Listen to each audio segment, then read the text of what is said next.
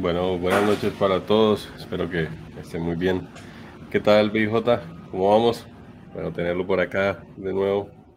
Otra sesión más. Creo que todos eh, le esté yendo bastante bien.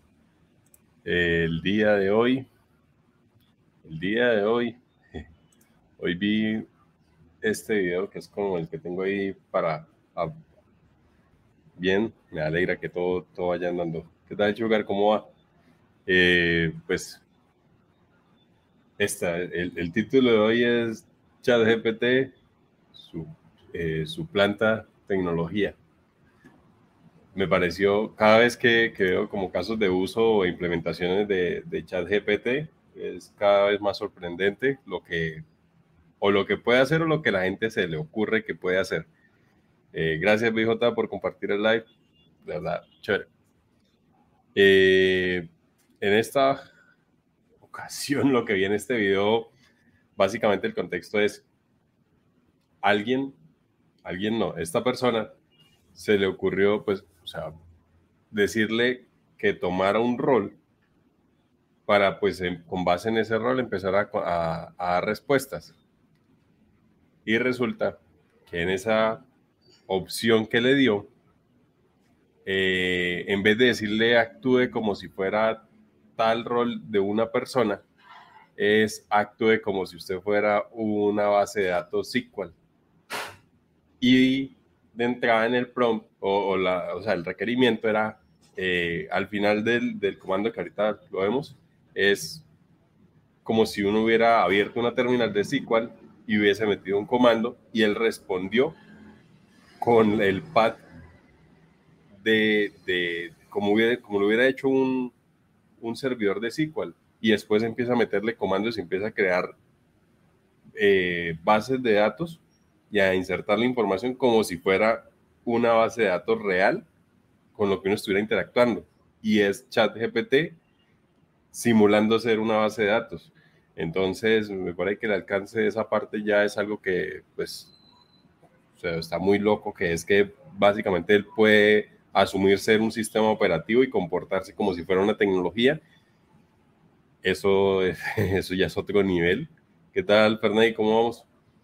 Eh, entonces, creo que está, está muy, muy, muy demasiado loco, de verdad. Cuando empecé a ver el ejercicio que estaba haciendo esa persona, yo decía, pero, o sea, si ya había visto eso de compórtese como tal rol, como si fuera un project manager y tome y pues le paso un contexto y él toma decisiones con base en como si fuera un project manager que ya era loco, pero eso es una cosa y otra cosa es decirle, ahora usted va a hacer un sistema operativo eh, Linux y yo le va y usted comporte como si fuera la terminal. Ahorita hacemos ese ejercicio a ver si, si, si da hasta allá y entonces ya uno le manda comandos y él responde como si de verdad fuera un sistema operativo y puede no solamente que no, o sea, no solamente que responda como respondería un sistema operativo, sino que en el ejercicio, cuando se le crean cosas al sistema, empieza a construir todo como si tuviéramos un sistema operativo ahí.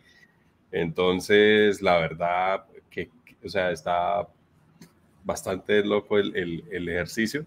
Entonces, vamos a ver este pedacito. ¿Qué tal, Ferney? ¿Cómo vamos? ¿Cómo te la noche? ¿Todo bien? Eh, acá dijo emuló un RDS, sí. Adiós Docker.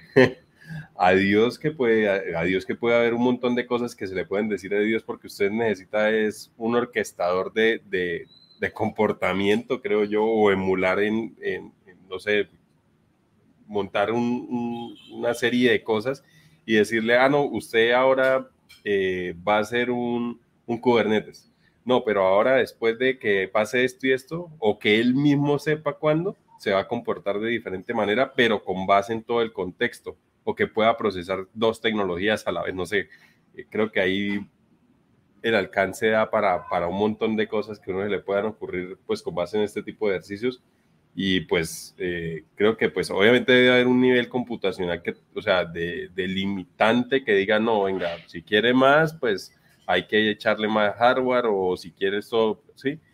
Pero, pero por lo menos en lo que se tiene o lo que logró hacer esta persona está, de verdad, está muy loco, muy, muy, muy loco. Esto está de locos. sí, Está bastante loco. Vamos a ver qué fue lo que hizo este man. Acá está. Ah, caption. Acá, ah, incluso miren cómo empieza la, la, sentencia. Le dice, imagine que usted es Microsoft eh, SQL Server. Desde ahí ya lo condicionó. Y entonces le, le dice, eh, yo voy a escribir comandos y usted me responde con los resultados y ninguna otra información o descripción. Solo los resultados. O sea, es autoritaria la, la orden frente al, al sistema y acá le dice después, bueno, vamos a iniciar ejecutando eh, este comando. Entonces le manda xp y al piso cm de shell y le manda un who a mí. Cuando esta vaina llegue y recibe el comando, esa es la respuesta. Ah, bueno, acá está la, primera la primera respuesta, es el who a mí, que es acá, NT Authority System.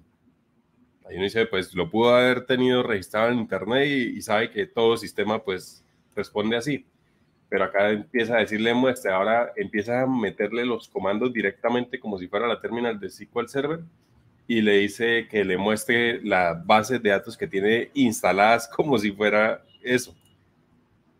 Y acá es donde ya viene lo loco, que es que le dice cree una base de datos que se llama chatbot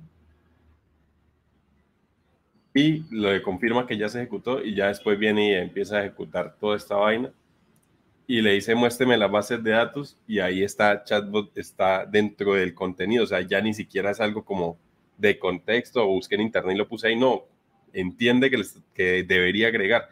No sé si en memoria crea eso, cómo es la persistencia de la información, pero, o si lo hace enteramente al contexto del chat para poder llevarlo, pero de verdad está re loco. Ve acá, creó una tabla con el usuario que tiene campos eh, correo y edad. Acá, ahora le aplica un select asterisco from como lo haría uno en una terminal y acá le dice que no hay resultados. Acá ya le metió un registro donde va a cargar un usuario que se llama Mallory arroba eh, example.org y tiene 30 años y le confirma una fila afectada y acá le bota el select asterisco front y pa, ahí tiene email y, edad y están los datos. Esta vaina está muy loco. Ya empieza a efectuar cambios. O sea, está, está muy loco. Y, vea, y aparte eso le pide que le escriba Store Procedure para poder manejar eh, las conexiones hacia la base de datos que, que se supone que es él y es capaz de producir el código. Entonces, verdad, está muy loco esto. O sea, creo que eso ya es otro nivel de, alcance de la tecnología como tal.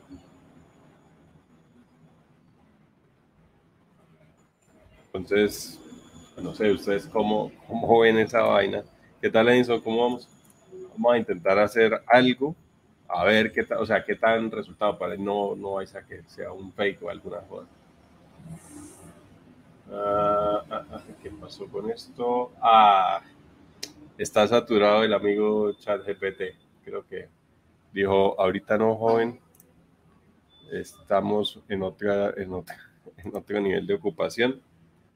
Entonces, por lo menos por ahora nos dejó colgados. No sé ustedes qué otro eh, caso de, de, uso han encontrado que de chat GPT que digan, no, esa vaina muy loco. Yo he visto los que conectan con los que conectan con Canva, esos también son re locos, que es como que le generan el contenido y después lo automatizan con Canva y ya tienen prácticamente alguien que trabaja como eh, community manager, ya tiene ahí un eh, o sea, post para un mes o dos meses y todo lo generó en un momentico. Obviamente, pues es tener la habilidad para poder generar correctamente el contenido que se necesita, pero ya le facilita la vida un montón.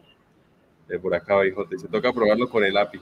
Sí, creo que ahí es donde está, donde está el grueso. O sea, cuando se puede habilitar el, el uso de, del API, ahí es donde va a empezar lo bueno porque es prácticamente la integración machine to machine que es donde empieza a decirle un sistema a otro, ese o adáptese a esto, o genere nuevos servicios, o levante recursos.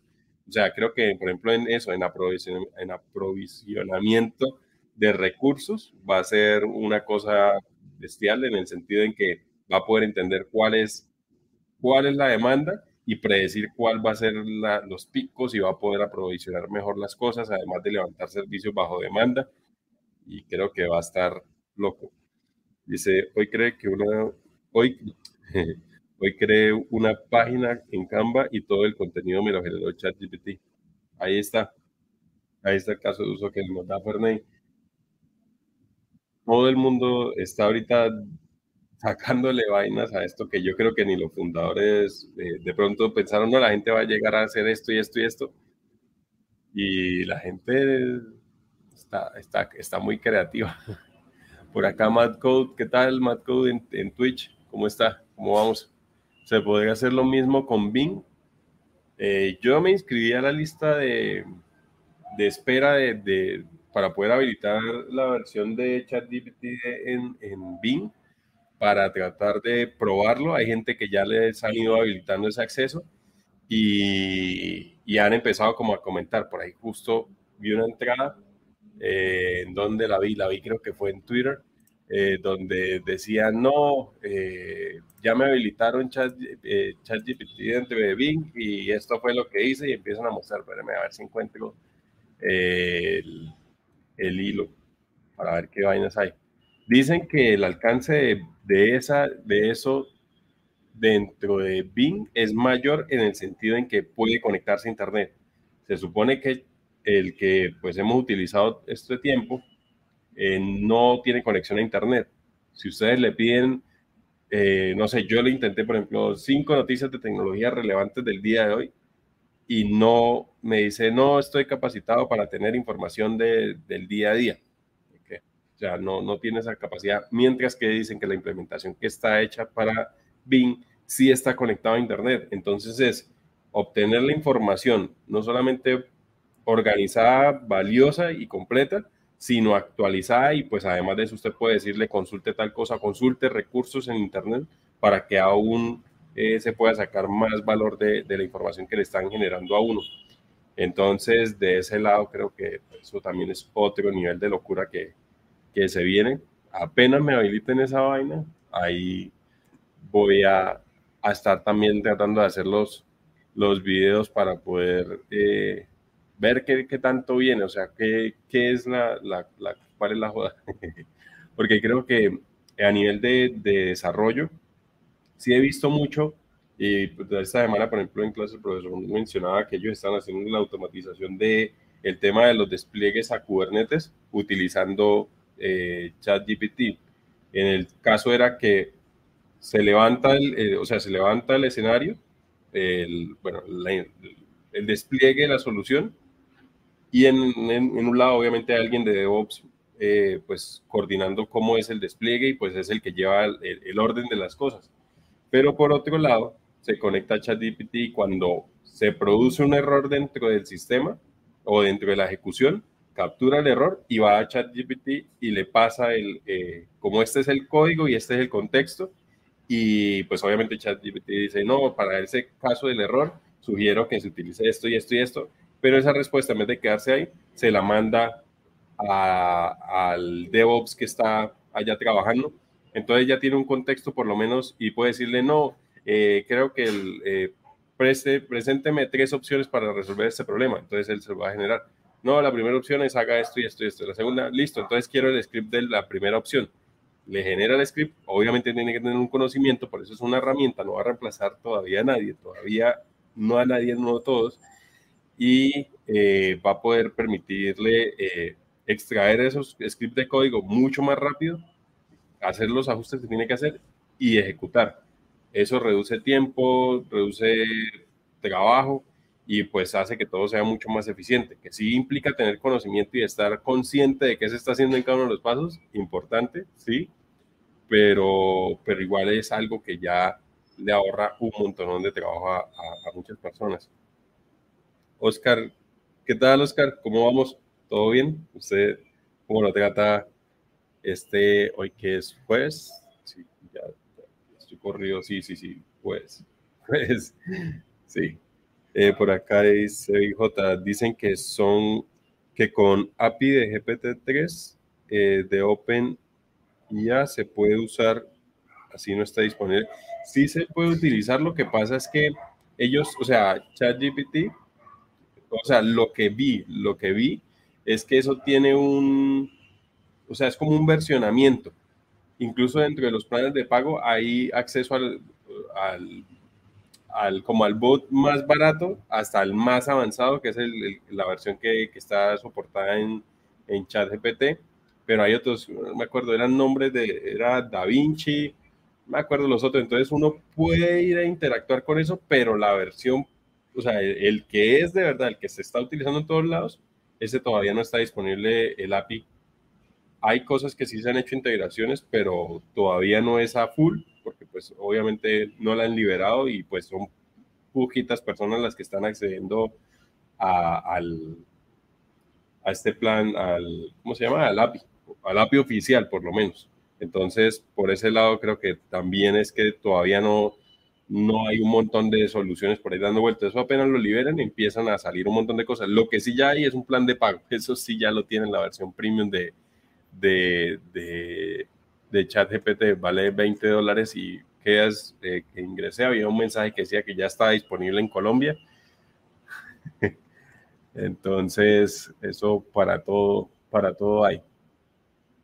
Acá a ver, estoy buscando a ver si encuentro. Eh, bueno, también creo que uno de los usos y, y son, o sea, todo, no sé hay personas que no tienen en cuenta, ¿qué tal Luis Eduardo? ¿Cómo vamos? Hay personas que no tienen en cuenta que publican en Internet y sobre todo desarrolladores que no se fijan en qué se está yendo y los secrets o las claves o los API keys del código eh, lo están dejando expuesto en Internet y a veces uno si sabe tirar las, eh, las preguntas o, las consultas en Google puede obtener algunos tipos de archivos que son, o sea, estándares y ahí pueden descargar eh, las contraseñas o, o, demás o información sensible de algunos sitios donde no tienen buenas prácticas y lo pueden indexar a Google.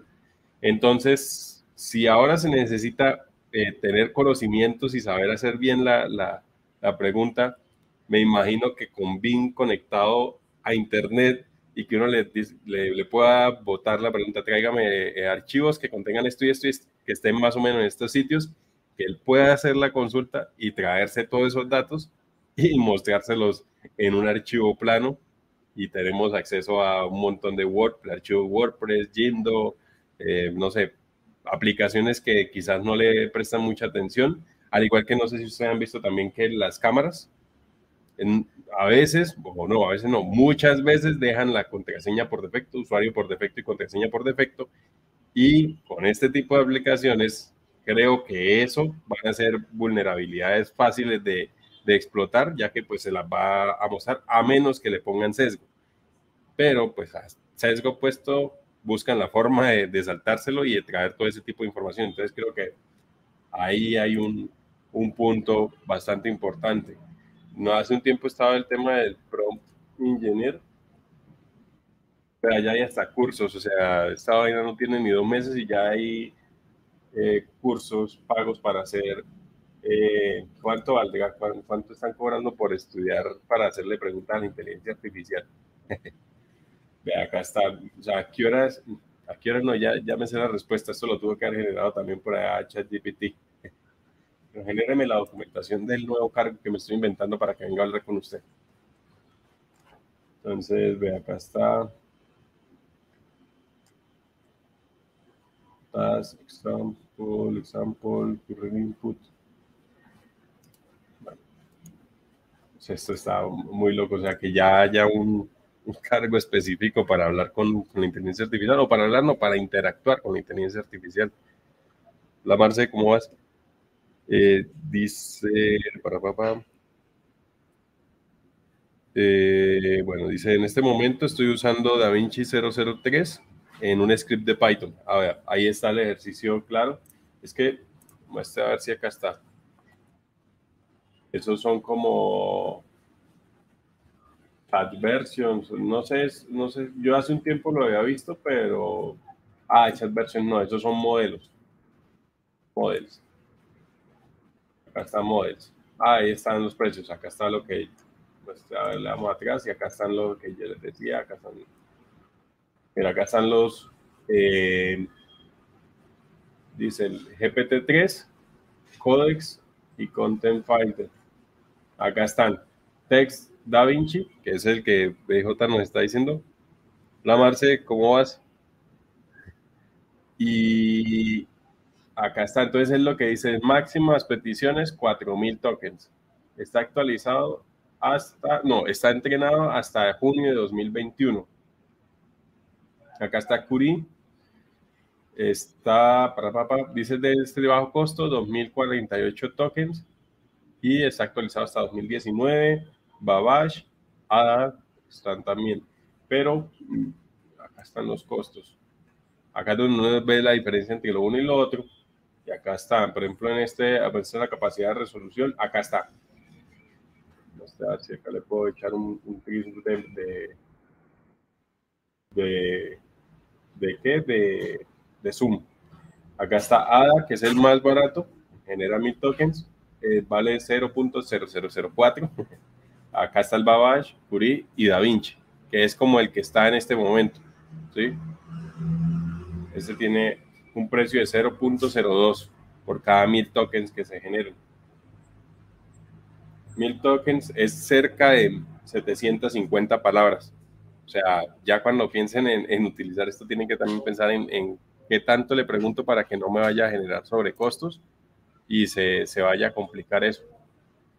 Entonces, bueno, por acá, gol de Nacional. Ahí voy a la par en, Picture in Picture viendo el partido. a ver si no ganan estos manes que se vinieron de Pereira ganando y es que patan, eh, le empataron y le, le iban ganando. ahí bien por Tomás Ángel que hace gol. El pelado juega bien y no le han dado mucho chance. bueno, volviendo acá.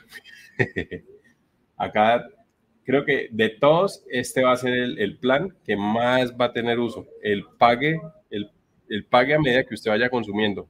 En la medida en que usted le va saliendo eh, el recurso y va creciendo, eh, ahí, ahí va pagando. Creo que ese es el mismo modelo de, demanda que tiene eh, AWS para sus servicios.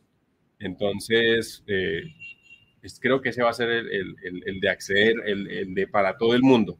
Si, consume, si necesita mucho, paga mucho. Si necesita poco, paga poco. Pero ahí, ahí va. Eh, ¿Qué tal, Adrián? ¿Cómo vamos? Yo pensé que se lo estaba perdiendo. No, yo por lo general lo pongo en Picture in Picture, que es como pues, la ventanita flotante. Entonces lo veo ahí a un, a un ladito y revisando ahí. De vez en cuando le echo un ojito a ver si, si hoy se logra otro título. eh, bueno, por aquí. Entonces, bueno, este es esto.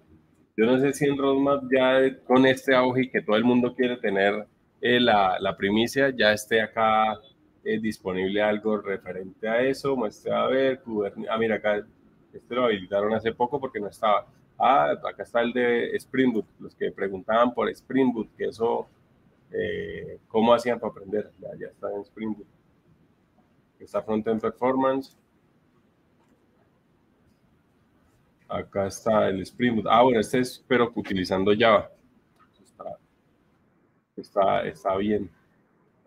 Pero por ahí la pausa activa, digo. Eh, para pues agradecer tanto a quienes están acompañando en YouTube, como los que están en Facebook, como los que están en, en Twitch, como los que están acá en TikTok, a quienes comparten, quienes pueden compartir la transmisión, les agradezco que la compartan, a quienes le dan like también, chévere ese apoyo. Y ya que digo Facebook, por allá, yo hace tiempo no generaba, o sea, no subía por allá nada, nada, nada, nada. Pero volví a hacerlo, entonces también quien, no sé, quiera echarse la pasada por allá y seguir eh, la página, así está, TryCatch, ahí estamos nosotros en la transmisión. Allá también llega y pues acá también está el contenido. Los que se han dado cuenta que en el canal de YouTube eh, subo el contenido acá a la sección de comunidades, que pues son diagramas o memes también. Eh, los estoy también replicando en Facebook. Exacto. Si de pronto le gusta más Facebook para consumir ese tipo de información, ahí está. Y si no, pues acá también está chévere. Acá está el meme de hoy. y acá está tema de API Gateway. Y así. Entonces también, si quieren seguir por allá, también son bienvenidos en cualquiera de los dos lados que está chévere. Entonces, bueno, acá está este, acá está este. A ver, por acá dice, se fue el sonido. No hablen.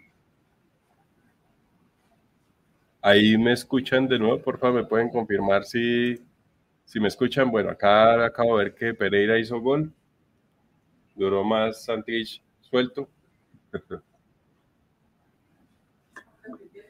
y bueno, aquí esto. Eh, acá en Twitch estamos bien, bien. Gracias por confirmar. Y por acá, Rafa, gracias, Rafa, por confirmar también que del lado de TikTok se escucha bien. Eh, por acá Verne ya me está adelantando que hubo penal, no sé. Eh, bien, por acá dice, yo tengo una duda de Alex Beltrán. ¿Qué tal Alex? ¿Cómo vamos? Dice, en la actualidad, ¿cómo, hace, ¿cómo hacen como para hacer esa clasificación en un junior? ¿Cómo así? O sea, ¿cómo, ¿a qué se refiere con la clasificación de un junior? O sea, si alguien tiene si alguien tiene el, rol de, si alguien tiene el rol, el, ahí está. Muestra que acá apenas va llegando el gol. Ya, ya todos me, lo cantaron y yo no lo he visto. ¿Qué, qué pasa? ¿Qué pasa? Ahí viene Orland. Déjenme a ver, muestra, ¿no? Pero ¿cuánto tiempo tengo de retraso entonces en, el video? Porque ya todos, todos lo vieron menos yo, todavía nada. Ahí va el centro, a ver si, si ya lo puedo ver. Nada, nada, nada. Ahí está. Pero bueno, cuando sea el, cuando me llegue a mí el gol, lo celebro. Creo que se refiere al, al, al tema de, de, cómo se hace para identificar si una persona eh, está dentro del rol de. Ahora no me puedo concentrar. el, de pasar de junior a semi-senior y después a senior, creo que de pronto esa puede ser su pregunta, Alex. Eh, referente a eso. Básicamente, eh, en las primeras etapas, creo que entre junior y semi-senior, aunque pues también hay diferentes escalas dentro de eso, pero para verlo de forma general, entre junior y semi-senior, el punto está en parte técnica y parte actitudinal. Cuando usted es junior, usted mm, normalmente le asignan tareas pequeñas que no tienen tanto impacto en el equipo para que no lo vaya a trazar. Eh, se apoya mucho en, en, sus compañeros, pide que alguien le, le, complemente o inclusive si ya se demoró mucho que le pueda completar la, la, la actividad. En cambio, cuando ya es semi-senior, ya es alguien que medianamente puede apoyar a un junior y puede tomar tareas un poco más complejas y hacerlas de manera independiente. Ahí es donde ya uno empieza a decir, eh, e, empieza a crecer como tal. Ya cuando se va a un rol senior, ya es porque coge los retos más difíciles, puede estar en un reto difícil, brindar apoyo, aportar en la construcción de la solución y sin perder el hilo ni, ni perder el enfoque de lo que se está haciendo. Eh, también creo que el tema de las code reviews eh, o, o, el aportar buenas prácticas a, a los, equipos a los equipos en, general, eh, también eso es una señal de que está teniendo un avance en su carrera. Entonces, de ese lado creo que ese es, ese es el punto. Ya hacia otras, o sea, bien sea un nivel más alto hacia la parte técnica o hacia la parte del management, sí creo que es netamente ligado a temas de soft skills que ya le permiten interactuar y, aportar valor, más valor a, al proyecto interactuar en otros proyectos o incluso poder asumir el liderazgo de bien sea parte del proyecto o también generar nuevos subequipos y tener una célula independiente. Entonces, eh, por ese lado, esas creo que son como las formas en que se pueden llegar a categorizar eh, las personas. acá ya me dicen que otro gol de Nacional, pero yo no he visto ni siquiera el gol de Dorlan. ¿Qué pasó? Estoy atrasado como 40 minutos por acá. Fernández me dice, le tengo las cuentas IPTV para tocar porque esta vaina así, qué tristeza. Pero bueno, creo que ese es, ese es el, el punto, porque es que no sé si ustedes han visto, ya, ya Fernández me dijo el gol, yo no he visto ni siquiera el de, el de Dorlan. A ver, ahí va Dorlan, a ver si hace el gol y ya puedo verlo. Eh, la escalera o el carrier path de un desarrollador. Eso es importante tenerlo claro para que también cuando ingresen a una compañía eh, sepan hacia dónde pueden ir. Algunas empresas, o creo que las que tienen un mayor de, nivel de madurez en, en cuanto a, a la parte de recursos humanos o carrera, tienen claro cuáles son los procesos. Bueno, acá ya puede ver el de Orla. Bien. Bueno el. Ah, se hizo dos el man. Entonces, eh, eso también denota qué tan avanzada está una empresa cuando tiene un plan de carrera claro. Eso ayuda a, a, usted saber, bueno, para dónde voy. Es una empresa que por lo menos tiene un foco. Hay empresas que lo que hacen es que le dicen eh, dentro del plan carrera, vea, usted va a tener un acompañamiento que le va a estar diciendo, usted le falta esto y esto y esto para mejorar. Y si hace esto y esto y esto, puede llegar a, mejorar su desempeño. Entonces, eh, eso es importante tenerlo claro. Cada empresa maneja sus categorías como eh, le parece. ¿Qué tal, Luis Fernando? ¿Cómo va? Entonces, eh, con eso, lo que le permite a ustedes saber, soy, por ejemplo, soy nivel 10 o soy nivel 8, que es como un junior, y en el siguiente step voy a hacer nivel 9, pero ¿qué debo hacer o qué comportamientos debo tener para hacer ese nivel? Eso ya puede ser una escala. Eh, que ella le preguntaba a un compañero de la universidad que él trabaja en, Mercado Libre, cómo hacían para llevar el, el o sea, cómo era el escalafón de, de, ellos. Y el escalafón era eh, junior, 25, 50, 75 y pasa al siguiente nivel que sea semi-senior, por decirlo así.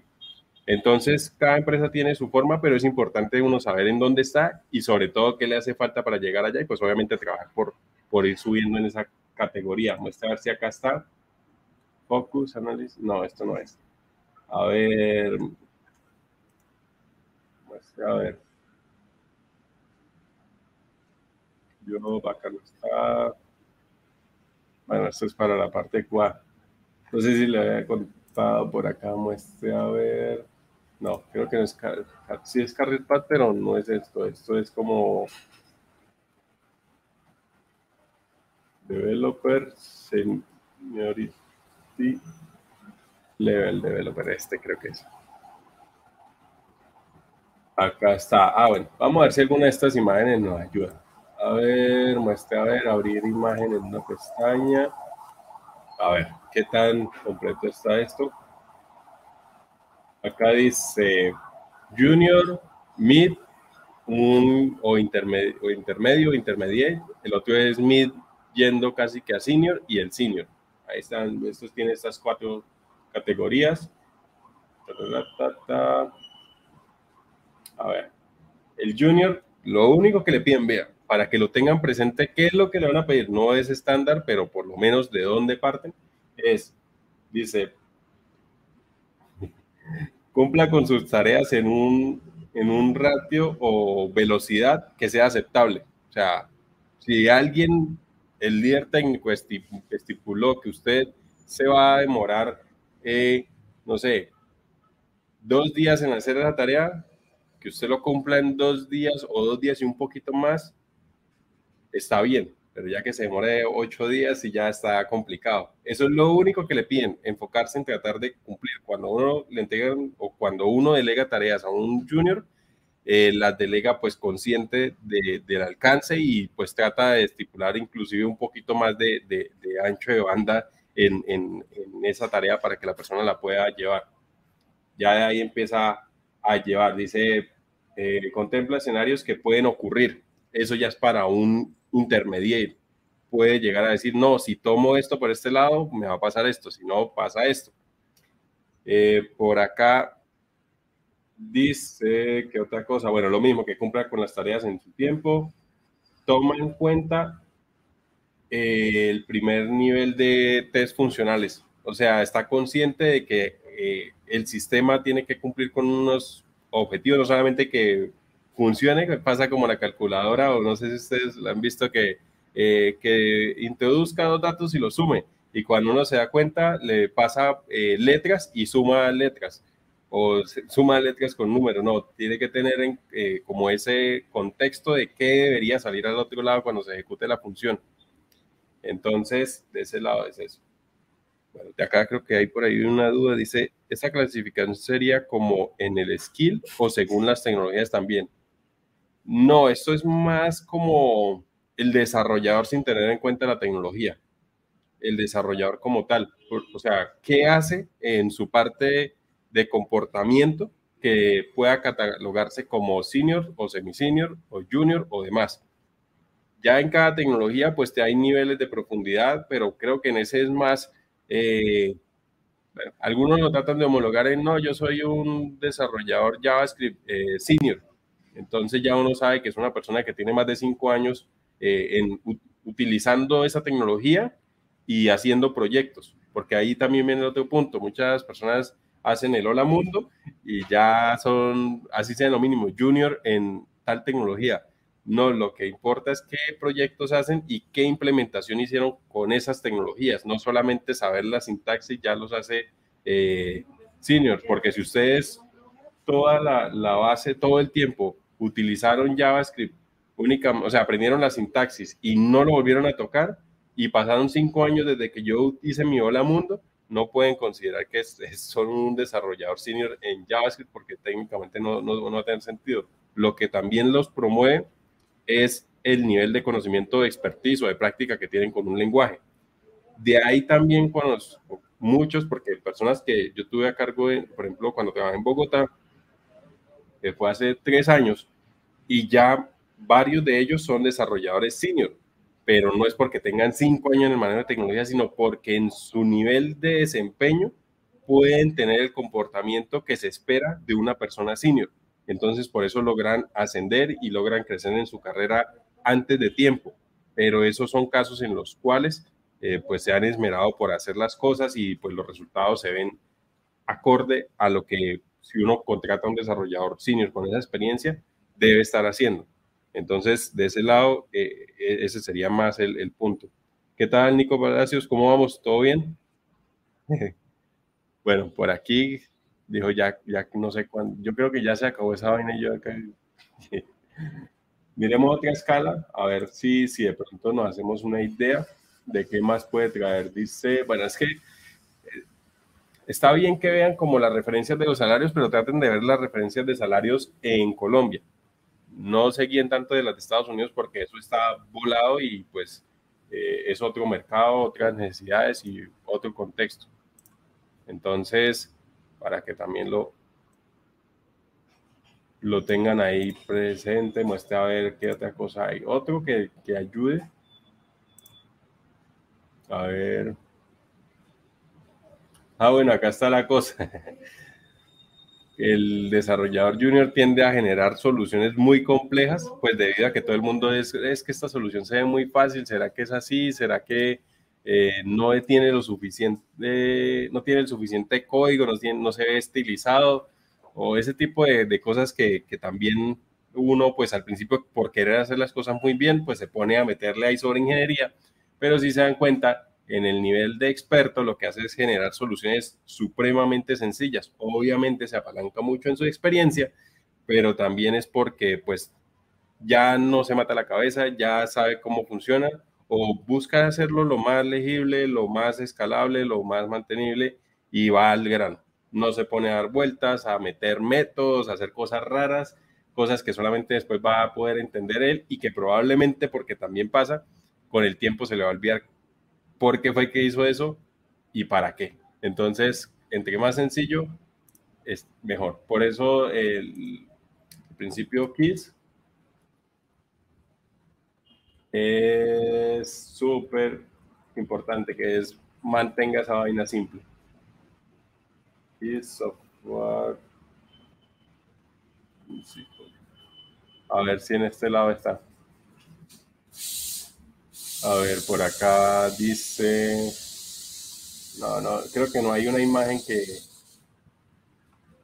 que lo ejemplifique. No, no. Ah, acá está. Mantenga simple eso. A ver, por acá, ¿qué más dice? ¿Qué más dice? Bueno, acá están. Esto lo había visto en un video, pero también. Ah, mira, acá hay algo. Developer Senior, Manager o Arquitecto. Liderazgo, temas de, creo que es como independencia, si no estoy mal, y habilidades técnicas, habilidades técnicas, sí. Muestre a ver por acá qué más dices, que no encuentro otro, entry level. Eh, muestre a ver qué otra cosa. No, por ahí no, no está. Dice Horus, ¿qué tal Horus? ¿Cómo vamos? Dice Parce, debería hacer un video explicando ese tema. Yo hace un tiempo hice uno cortitico con base en un artículo donde decía como que decía eh, estos son los, los, principales patrones que todo desarrollador debería conocer. Y dentro de esos estaba, estaban estos mismos que están en esta imagen muestra por acá. Listos. Acá está el Kiss, Jagni, el Dry, el Solid. Pero sí, ahí podemos profundizar, ¿no? No hay afán. Entonces, bueno, de este lado, ya aquí, por lo menos para mí, se acabó el partido y Nacional quedó campeón, entonces, ¿será que me banean por poner esta vaina? Aunque eso yo creo que tiene derechos de autor. Entonces, ahí se resto. Pues a ver. A ver. Como este, a ver, bueno, este no. Este tampoco. Dice, se acabó campeón. ya listo, ya podemos descansar de este lado que Nacional ganó esa vaina. Casi como siempre, no hay, no hay torneo que se lo gane así sobrado. El único que ganó así fue el que ganó el año pasado, que en el de ida ganó 5-0 al Pereira y en el de regreso empató, no lo perdió como pero en este fueron ganando visitantes. Casi pierden esa vaina. bueno. acá, a ver.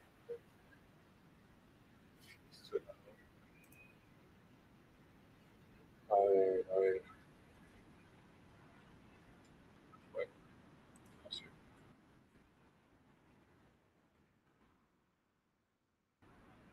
Por favor me confirman si de pronto el audio, el, sonido está muy alto porque siento que puede estar un poquito alto. A ver,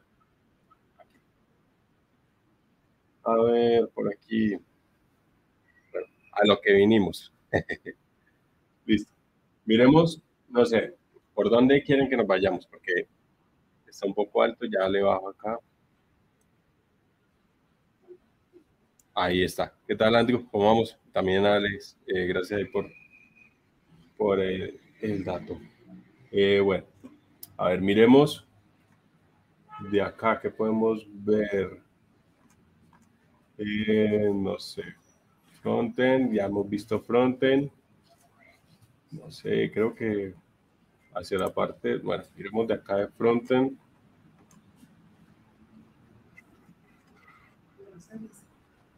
A ver. Tailwind. No sé, ustedes han visto Tailwind. Ah, bueno, esto de los. No, ¿dónde está el Web Components? No, hay uno que se llama. ¿Cómo se llama esa vaina? Compose, Style Compose, creo que se llama Style Compose. Compose, creo que es. Style Component, este creo que es. Style Component. Que es básicamente generar, en vez de utilizar librerías, eh, lo que se hace es que utilizan código, o sea, llaman como variables y a partir de eso, dentro de cada variable, definen las propiedades del, de ese elemento y desde ahí lo pueden estilizar. ¿Cuál es la ventaja? Que al ser código, eh, pueden ejecutar funciones dentro de la misma definición Entonces el comportamiento y los estilos se van adaptando a la medida que se va ejecutando. Que cambia un poco el concepto, pero es bastante versátil si en el caso de los estilos que ustedes están manejando los quieren llevar mucho más, eh, ¿cómo decirlo? Mucho más flexibles, más dinámicos. Creo que esa es la, la palabra, mucho más dinámicos. Por acá, a ver, motivación, teming, no, este no es, porque hacen, hay otro que se llama Framer Motion. Framer, acá está. Este, cuando tengan proyectos o si tienen su portafolio, este, esta librería es chévere, que son animaciones. Ahí está, y son pues bastante agradables y ya vienen con todo implementado. Entonces, creo que también le sirve acá el scroll. Vea que va subiendo la página, se va haciendo más pequeño, eh, más grande y se va completando la parte blanca. El pad. Ya son cosas que pues dan un poco más de, de o la apariencia es mucho más agradable, pero obviamente eh, le facilitan un montón el tema de que no tienen que poder empezar a, a codificar todos esos estilos a mano, sino ya pueden utilizar eh, la librería. Vean, por ejemplo, esto. Pues creo que esto en un portafolio se, se ve, acá está, esto es de Drop. Se ve bien bonito. Muestra a ver por acá Lazy Motion. A ver si están los ejemplos. Acá están los ejemplos. Y también creo que, o sea, la forma en que se llaman es bastante sencillo. Acá está, esta es la definición. Entonces, facilita bastante. Uno le dedique un tiempo ahí a aprenderlo ahí lo, lo va sacando y, pues obviamente esto le va a dar más presentación a los proyectos que tengan. Por acá dice, crack, ¿cómo hago para iniciar? Tengo un proyecto para desarrollar. Bueno, para iniciar, yo les había mostrado por acá, yo estaba sacando un, utilizo esta aplicación que se llama Lucid Chat para hacer diagramas. Me parece que es bastante chévere. Y muestre a ver, lo importante es tener claros los requerimientos funcionales y entender las, necesidades o el problema. Si se tiene eso claro, ayuda bastante a, de ahí para allá poder construir las cosas. Sobre todo cuando, eh, sobre todo uno como que tiene la idea abstracta, pero si uno no la aterriza bien al principio, eh, después probablemente no, no va a saber qué sigue o va a perder el hilo de, sobre todo de la parte de negocio. Creo que eso es lo más importante, tener validado el alcance del negocio. Entonces, eh, ayuda mucho entender quiénes son los que tienen el problema, cuál es realmente el problema, cómo lo están resolviendo y también el tema de tener mockups. Mockups es como una vista a blanco y negro de cómo se ve la solución o cómo se vería, qué partes llevaría la interfaz y con eso pues se pueden ayudar un poco a, entender eh, cuál sería el siguiente paso. Entonces, por lo menos yo lo que he hecho es tratar de, pues en parte también me ha ayudado el tema de, la materia que vi de arquitectura de, software. Eh, antes hacía era pues eh, a, mano, yo me acuerdo que levanté, empezaba por levantar la base de datos, hacer el diagrama de base de datos y después empezar a, a medio graficar las vistas pero ya con esto pues me ayudó un poquito. Por ejemplo, esto es como un diagrama de contexto donde uno pone solamente cuáles son los actores del sistema, el sistema en la mitad y al, a los lados los actores.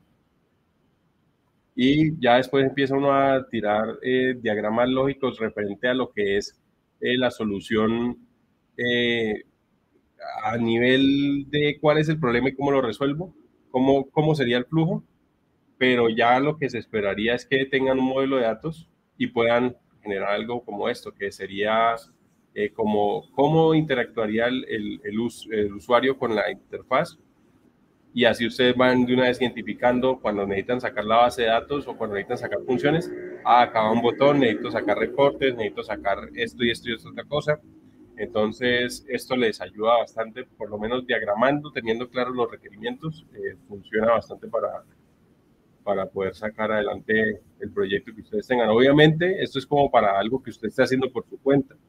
Ya cuando eh, es de pronto el que lo contratan para hacer esto sí tiene que hacer un documento de levantamiento de requerimientos, tiene que tener los mockups, tiene que tener los contratos, tiene que tener eh, los criterios de aceptación, creo que son importantes porque muchas veces a uno lo pueden contratar para hacer software y usualmente el cliente no sabe qué quiere, no sabe cómo funciona y todo lo ve fácil. Entonces, si no se tienen eh, delimitado exactamente qué es lo que se quiere hacer, eh, lo más probable es que cuando vayan a entregar nunca va a estar de acuerdo o, de acuerdo, o sea, no va a suplir las expectativas que tiene el cliente porque nunca tuvo claro y no le dedicó tiempo.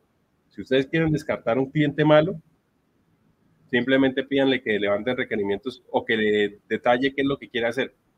Ahí la, la mayor parte de los clientes malos nunca quieren detallar eso y todo eso les da pereza y, no, sugiéramelo usted uno les ayuda en el levantamiento de requerimientos con preguntas claves de, de, negocio, de tratar de identificar la, arquitectura.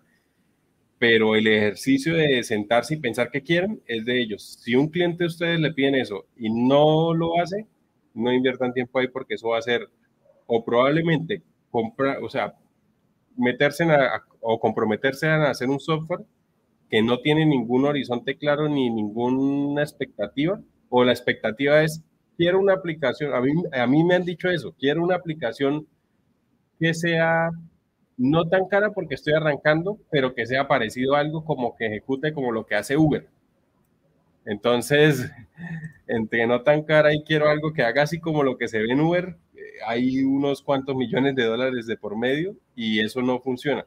Entonces, eh, para que lo tengan ahí en cuenta, cuando un cliente les pida algo o alguien les pida que les desarrolle algo y no tiene claro para dónde va y tampoco quiere entregarle un documento de requerimientos, así usted se ofrezca a hacerle eh, el acompañamiento para que pues sea más fácil, de pronto pues también dirán, no, yo eso no sé, no sé cómo hacerlo, pero así se ofrezca el acompañamiento no quiere hacer, no voten corriente en eso, porque eso va a ser más un dolor de cabeza que cualquier otra cosa. Usualmente esas personas tienden a pensar que lo que ustedes hacen es muy fácil y que eso no vale nada. Entonces no van a encontrar ni alguien que pague lo justo por, por, lo que están haciendo, ni tampoco van a poder entregar un proyecto de esos. Normalmente son proyectos donde agréguele esto, no, quítele esto, y empiezan a sacarle 20 mil excusas, bien sea para no recibirle o para pagar, para no pagarle. Entonces, creo que sí, ténganlo bastante presente, no se embalen. Obviamente uno cuando está empezando, que alguien venga y le diga, oiga, usted que hace eso, quiero que me desarrolle esta cosa, pues usted se va a embalar ahí por, por, por la anécdota, pero, pero no, no, no, no sigan esa práctica a medida que van cogiendo más experiencia y cada vez tengan más en claro un formato de, de requerimientos y sobre todo algo donde usted le haya plasmado y, y, esté claro qué fue lo que él se imaginó, qué era lo que él quería, qué era lo que le resolvía el problema, para que lo firme y con base en eso ustedes puedan también tener un, un punto de entrega en común. Porque si no, eso es un bus del cual arranca y no, no, no, no tiene dónde parar. Eh, por acá, a ver, de los comentarios que hay, dice eh, el diagrama de casos de uso, eh, si es utilizado en la parte laboral, sí, yo al principio decía, no, esa parte, eh, los que hacen, o sea, la parte de documentación hace años, decía, no, la, parte de documentación y todo eso de hacer los diagramas, eso es muy aburrido. Por ahí vi que está Star Criste, eh, mencionó Star UML, con ese fue el primero que vi, a mí eso me parecía aburridísimo, pero me di cuenta que a medida que, pues, si uno quiere ir hacia la parte de arquitectura, eh, eso es lo que hace un arquitecto, puros diagramas y tienen que ser muy claros y tienen más alcance que solamente lo, que pasa es que uno en el nivel básico del levantamiento de requerimientos ve como los diagramas muy aburridos, muy planos, pero si uno realmente se centra en leer realmente qué es UML y cómo funciona y qué se puede transmitir en, en común, eh, o sea, qué se puede transmitir utilizando ese, ese, ese estándar, eh, puede hacer un montón de cosas y eso es lo que le va a permitir también eh, crecer dentro de la carrera, porque pues es una soft skill mezclada con una hard skill que es eh, la comunicación, pero técnica y no técnica. Entonces, sí vale la pena, entre más temprano lo aprendan y lo aprendan a utilizar de manera correcta, les va a ayudar bastante en, el proceso. Eh, por acá dice, ¿cómo se llama la plataforma? Esta se llama Lucid Chat o ustedes colocan lucid.app y ahí está. Es de pago. Si en la versión gratuita tiene creo que como dos hojas que pueden crear. Si tienen un correo institucional también pueden crearlo y eso les habilita creo que hasta tres hojas con infinidad de subpestañas dentro de cada hoja, porque como se dan cuenta acá yo puedo moverme entre pestañas. Y ahí están los, los diagramas o lo que uno necesite. De este, estéticamente es muy bueno y también acá abajo tiene los diagramas para lo que les menciono en la parte UML. Entonces acá ustedes pueden montar las arquitecturas que necesiten, si es para eso.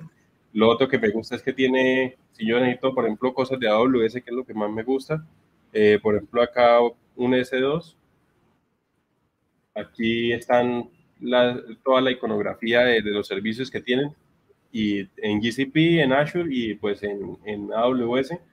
Pero adicional, si no encuentro lo que necesito ahí, acá le puedo decir en imágenes y él va y busca en internet con la facilidad que yo nada más la arrastro acá y me la descarga y me la dispone ahí. Entonces, eso también hace que sea versátil a la hora que uno está trabajando y necesita eh, diagramar cosas, no tiene que coger ir a descargar la imagen, a subirla acá, sino todo lo encuentra ahí. Entonces, me parece que está, está, está, está bastante completa. Por acá el nombre. Eh, por acá, a ver que no se me vaya a quedar comentarios sueltos. Por acá. Estar UML para el modelado, ese aprendí para construcción de diagramas. Ese, o sea, no sé si ahorita le habrán cambiado la, la interfaz. Cuando yo lo vi era, se veía muy, muy feo, pero era bastante útil. Me imagino que ahorita sí lo han ido modernizando. Bueno, sí, esto ya se ve un poco mejor. Cuando yo lo utilicé era, era se veía así. Entonces eso no da también como muchas ganas porque vean esa cosa tan fea. Entonces, ese es pero pues ahí también está. Y este, si uno sabía, o sea, en este se podía también modelar eh, las entidades y eso exportaba, por ejemplo, en esa época era con .NET y uno podía exportar el, por lo menos el modelo de datos para la base de datos utilizando StarUML. Entonces también le ahorraba trabajo. También hay otras herramientas como el MySQL, el SQL, el Workbench, en el cual uno puede hacer ingeniería inversa, que es conectarse a una base de datos y que le eh, analice todo el modelo de datos y le arme todo el diagrama, o tener un diagrama y hacer lo que se replique dentro de la base de datos. Entonces son herramientas que también sería eh, chévere que la, la, revisaran y supieran cómo funcionan para que en algún caso pues les pueda ayudar y hacer de pronto movimientos que sean un poco más complejos para que no los tengan que hacer a mano. Eh, por acá dice cómo es como un mockup. El mockup es es esto. Lo que pasa es que ahorita, ah, por ejemplo, en el, caso de lo que yo, esto es un mockup, que es como una vista en blanco y negro o tentativa de cómo se vería la aplicación, que le permite por lo menos ver los espacios, ver las funcionalidades que va a tener.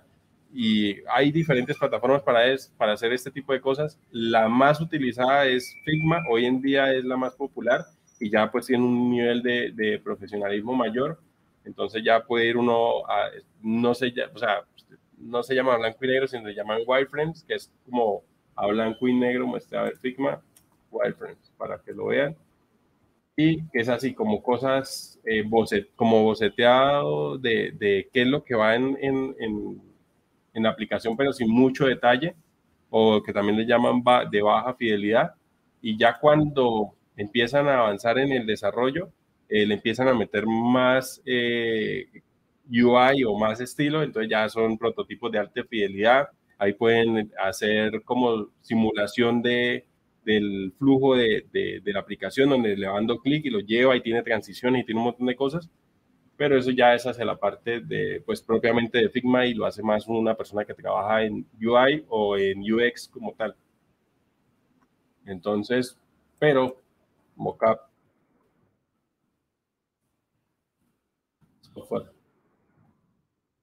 si acá, esos son, normalmente arrancaron en papel y habían estas aplicaciones, ya no me acuerdo cómo es que se llama, una que se puso un tiempo de moda, que era como esto. Acá les muestro. Que venía ahí predefinido el, modelo del celular. Entonces, todo, cuando fue por allá por el 2012, 2013, que fue el boom de las aplicaciones, eh, todo el mundo tenía un PDF con este estilo y era donde mostraban la, siguiente, el siguiente Facebook o el, siguiente Twitter que, se estaba generando. Entonces uno veía mucha plataforma eh, o el mockup o, el prototipo hecho en, este, en este software. Entonces se llamaba, casi, casi, casi coge el nombre, pero no. Se llamaba Balsamic. Balsamic. Balsamic. Esta, en esta, esta es la plataforma que se utiliza para hacer ese tipo de prototipado. Creo que ha cambiado. acá se aprenda a hacer wireframe, eh, wireframe. Acá está. Esto era el, el, Balsamic de esa época, que eso fue el boom, todo el mundo montando esa vaina. Y ese era el estilo. Si se dan cuenta, es esto. Voy acá en YouTube para que se vea un poco mejor. Era como si fueran bocetos de papel o a mano. Y se, lo que se busca es resaltar los componentes o la distribución o la funcionalidad, más no el detalle. Ya después hoy fue evolucionando y pues ya tenemos hoy en día Figma que es mucho más flexible y decente que esto y permite hacer cosas mucho más profesionales. Casi que si uno, eh, por ejemplo, utilizando Figma, Figma, uno puede descargar los componentes de una librería y empezar a armar las interfaces con los componentes reales que tienen las dimensiones y todo igual. Y en algunos casos hay plugins que permiten exportar ese código a producción.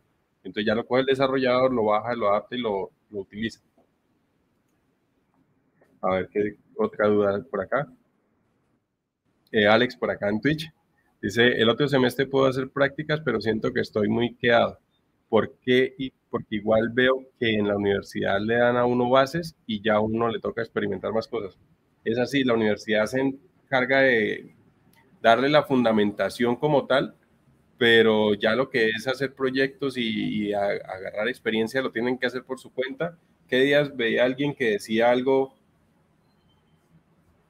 era como no esperan a tener el título y que lleguen y el título trabaje por ustedes o que por el tener hecho de tener el título ya les tengan que pagar, tengan que trabajar de una vez porque llegó con un título, no.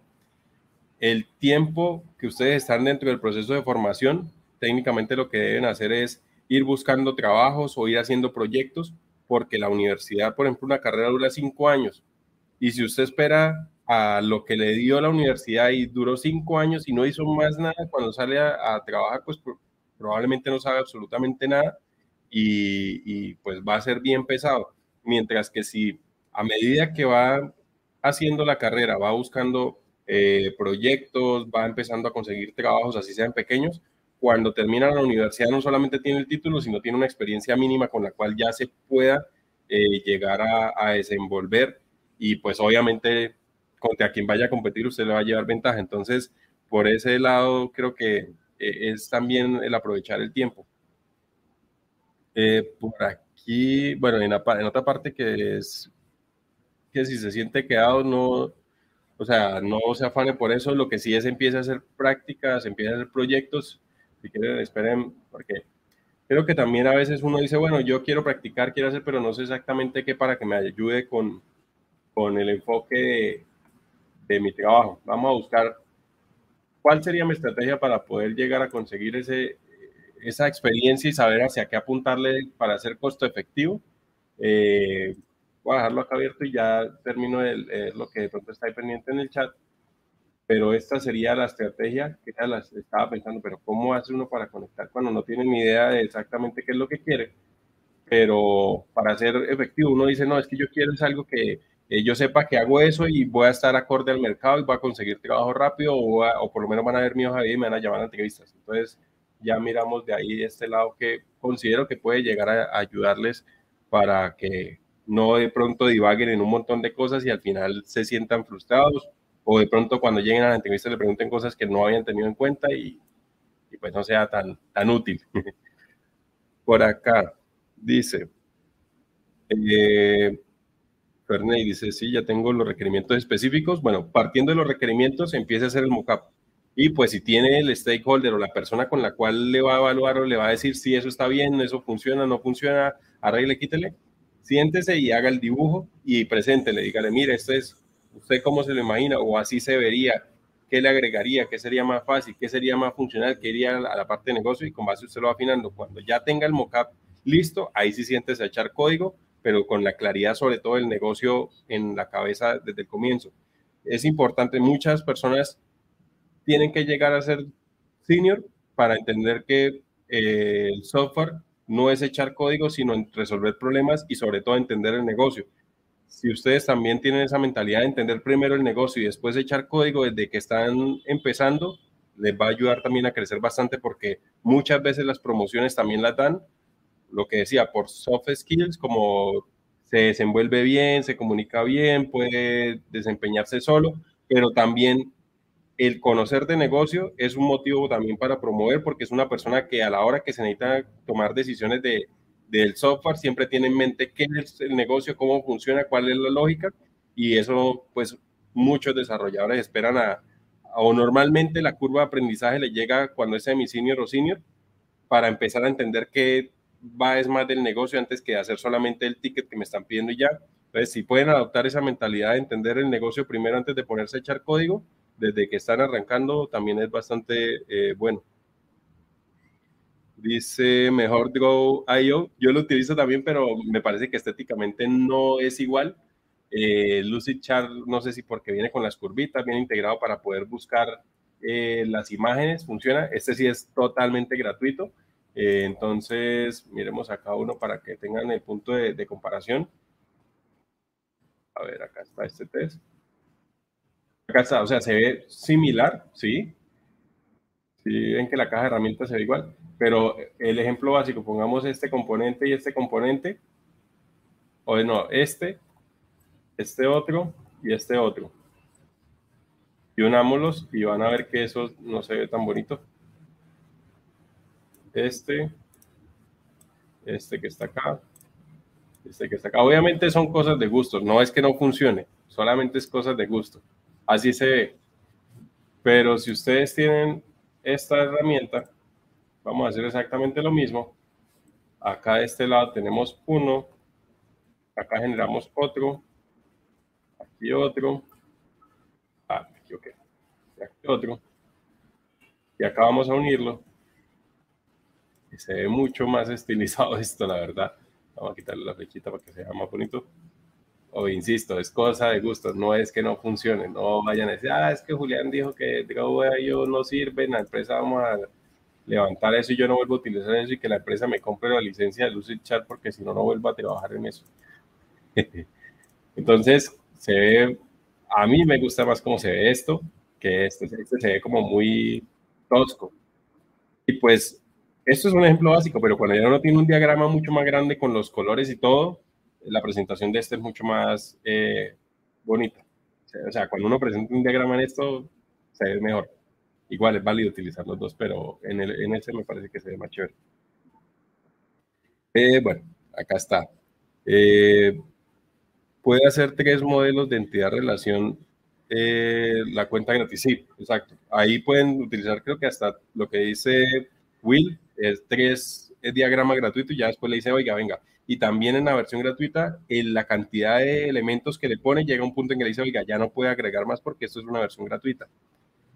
El costo me parece que vale para persona vale como 9 dólares mensuales. Si no estoy mal, son 9 porque ayer estaba viendo eso.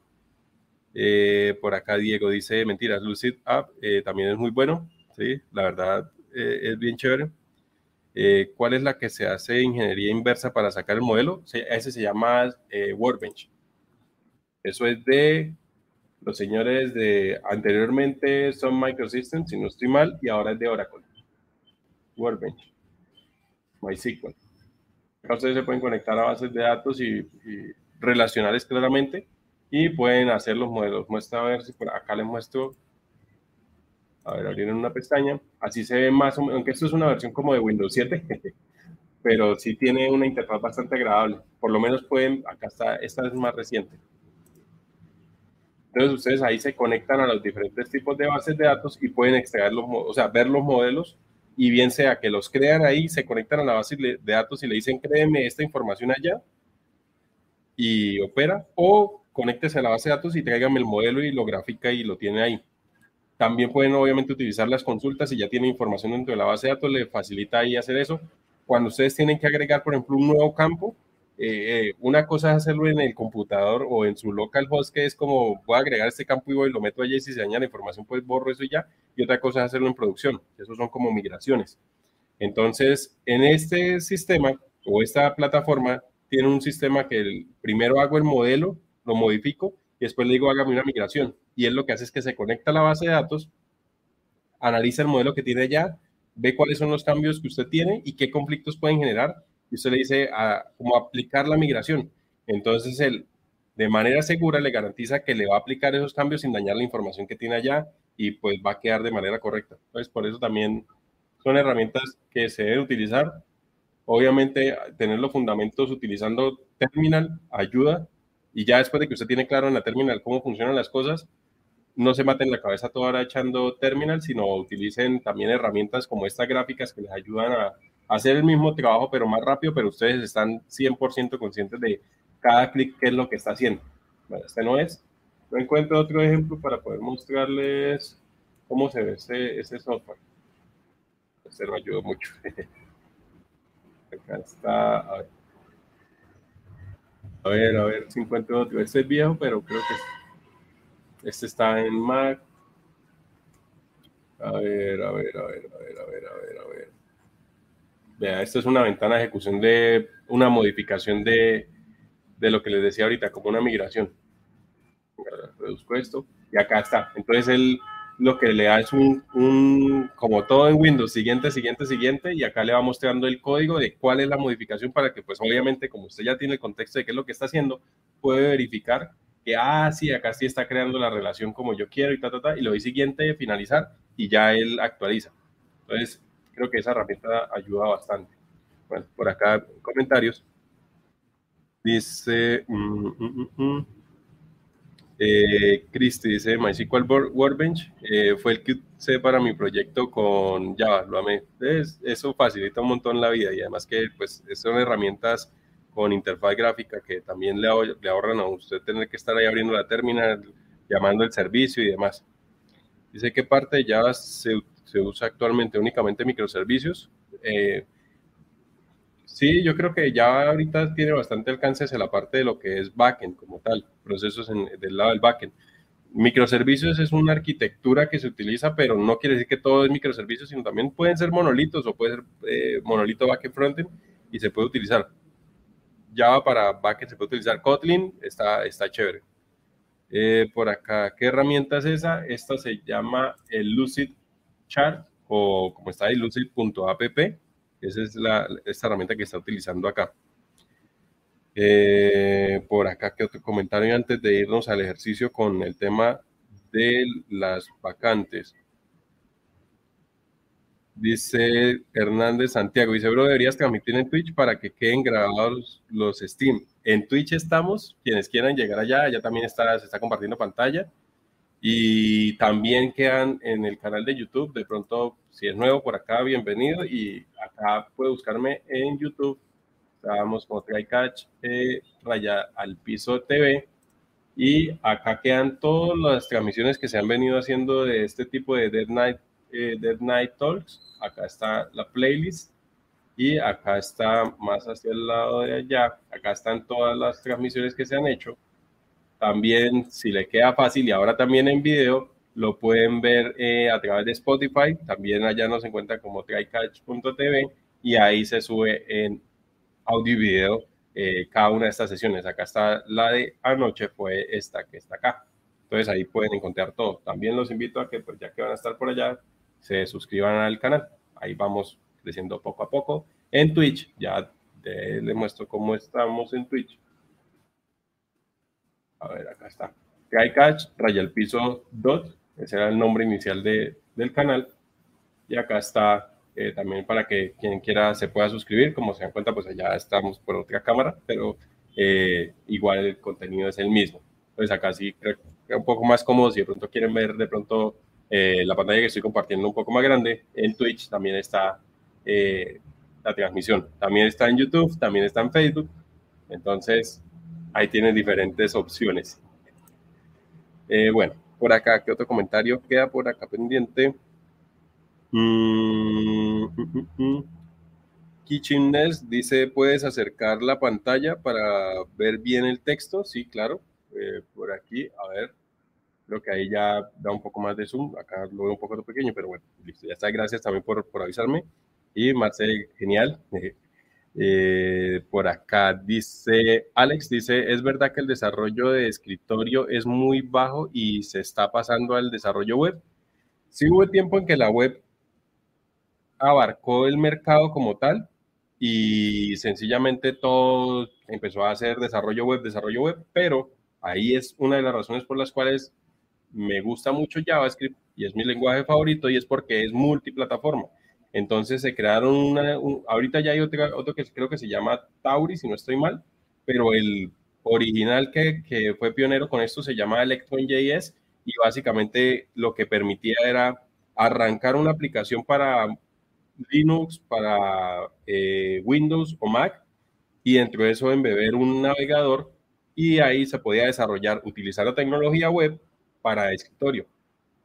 Así está hecho Visual Studio Code, que muchos de ustedes lo utilizan, así está hecho el cliente de GitHub, también está hecho de esa forma, y dicen que muchas de las eh, nuevas eh, ventanas o aplicaciones que trae Windows 11 también tienen parte de ese tipo de tecnología para poder funcionar.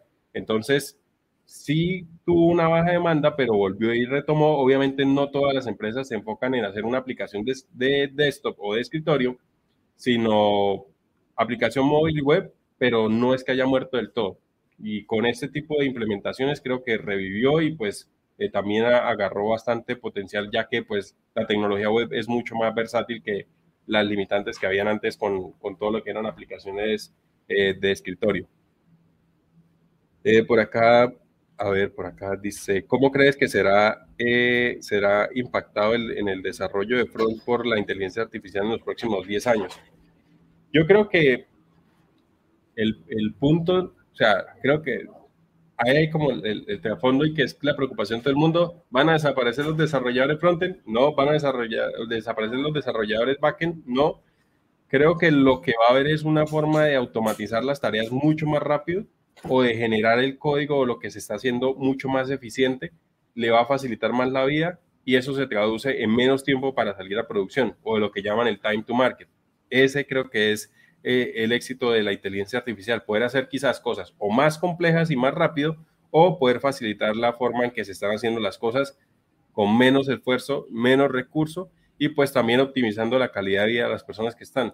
Puede que algunos roles, como lo que ha pasado por ejemplo con la parte cloud, que eran, antes habían ingenieros de redes, de redes, y pues a medida que fueron apareciendo las nubes o los proveedores de, de, como AWS o como Azure o como GCP, eh, fueron esos roles dejándose a un lado, pero fueron evolucionando hacia otro tipo de roles. Creo que en eso puede que la inteligencia artificial pueda llegar a generar roles nuevos con base en el uso de, de algunas herramientas que se generen de, esta tecnología que no va a hacer que la persona, ya no se van a necesitar personas para hacer este tipo de trabajos, no, que sí van a necesitar nuevos skills, sí, que cada vez puede que sean más exigentes, sí, pero también hay que tener en cuenta que más exigentes para los que estamos hoy sentados acá, pero mucho más fáciles de adoptar para quienes estén aprendiendo en ese momento.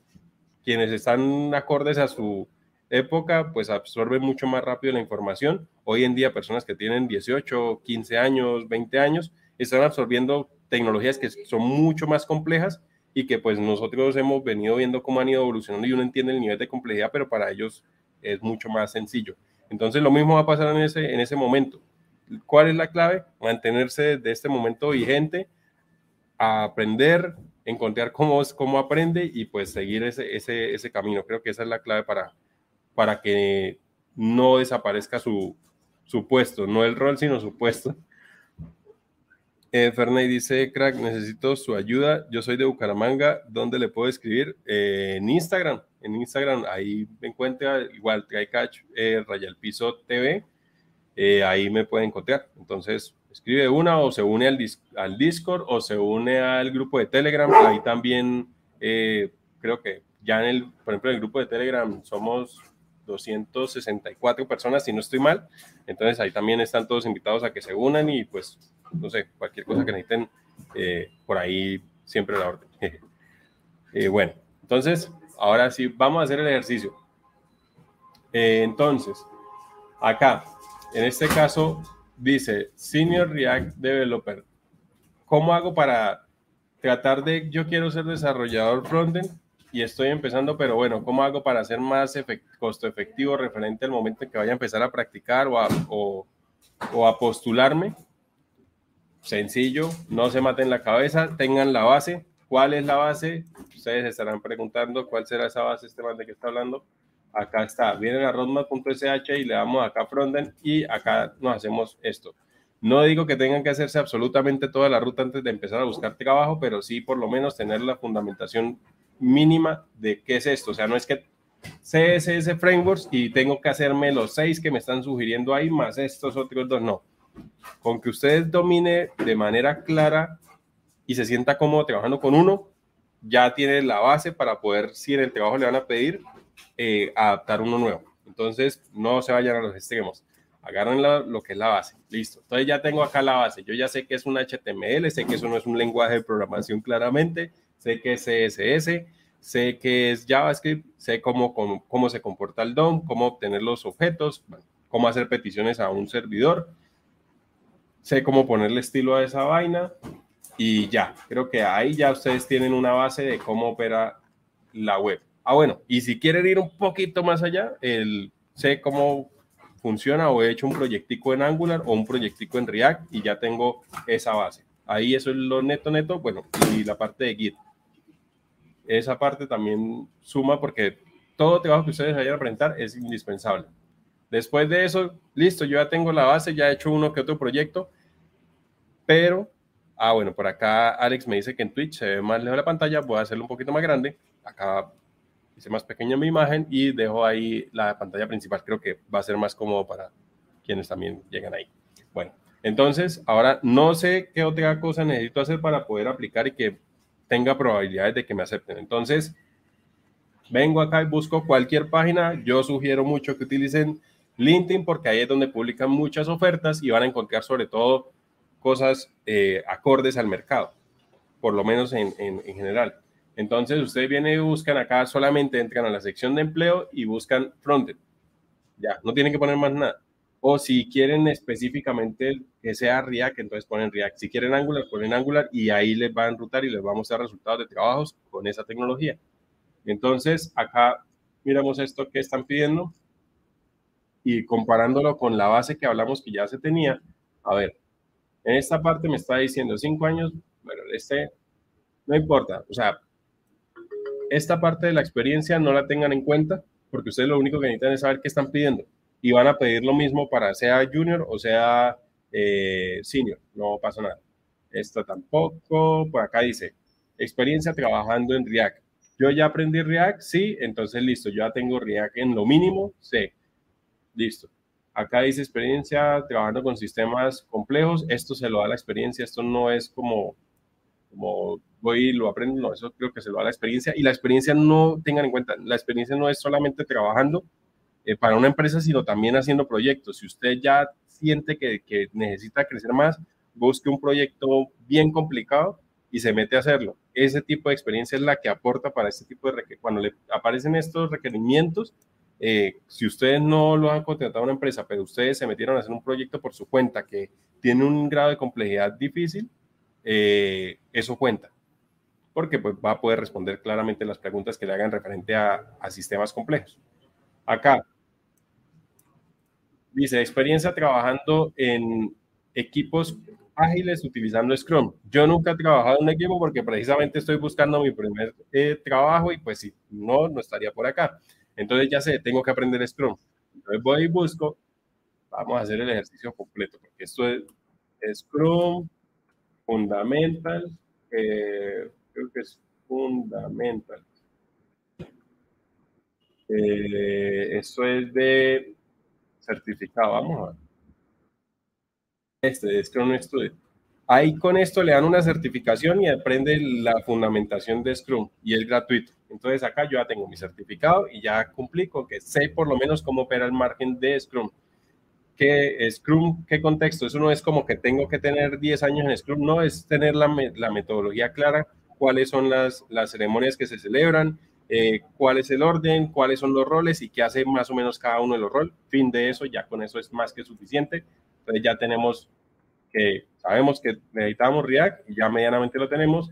Metodologías ágiles que no lo tenía contemplado, ya busqué una certificación gratuita con lo cual me respaldo y ya ahí voy encajando en, en este man. No tengo los cinco años, pero ahí voy encajando. Eh, ¿Qué otra cosa? Dice, para papá, esto es, este están pidiendo que cuarto año de, o sea, tener al menos cuatro años de, de ingeniería, que es como el equivalente a esto, la verdad eso no importa. A la hora que ustedes le pregunten, si ustedes saben responder, no hay título que valga, a menos que la empresa tenga contratación con el Estado o un tipo de contratación donde requieren un perfil que tenga ese título, sí o sí, porque si no, no les pagan, ahí sí, pero esos son muy contaditos, de resto, desde que usted responda bien y se sepa desenvolver, está adentro. Habilidad, bueno, esta parte, esto está como hay una mezcla entre, tuvo que haber escrito un, reclutador solo. acá, bueno, esto, acá no dijeron más nada. Entonces yo dije, bueno, de esta, de esta vacante no me pude sacar, sino que me hacía falta eh, metodologías ágiles. Entonces yo, ah, bueno, acá, acá algo estoy haciendo bien porque no me faltó sino uno. Vamos a mirar qué otra cosa da, pues, beneficio eso no le paren bolas, qué es lo que dice ahí. Miremos por acá otro. Y por acá, a ver, vea, en este, pues también no se pongan a leerse toda esta vaina. Busquen por acá donde vean términos técnicos, ahí es donde tienen que leer. Por ejemplo, en este que me están pidiendo, ¿cuál es el cargo? Senior eh, React Native Engineer. Y acá están diciendo que tiene que tener conocimiento en React Native. Yo hacer React, no sé React Native. Si hago algún curso o algo, puedo llegar a contextualizarme como junior para ese tipo de cargos. ¿Me quiero ir a mobile? No me quiero ir a mobile. Quiero mantenerme como frontend. Yo me voy como frontend, entonces yo sé que esta vacante de ahí no va a rescatar esto. Acá, Redux, ¿qué será Redux? ¿Esa vaina para qué es y con qué se come y por qué lo están preguntando y por qué yo no lo sé? Entonces colocan Redux.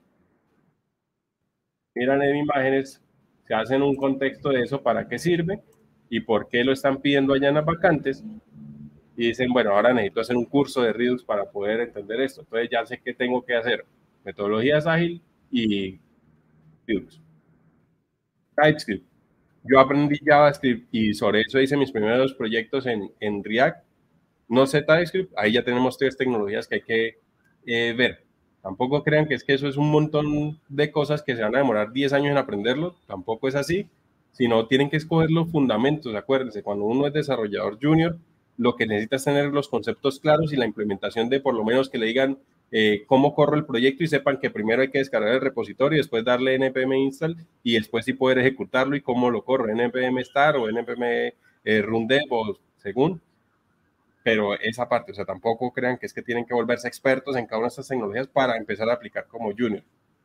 Listo. Acá.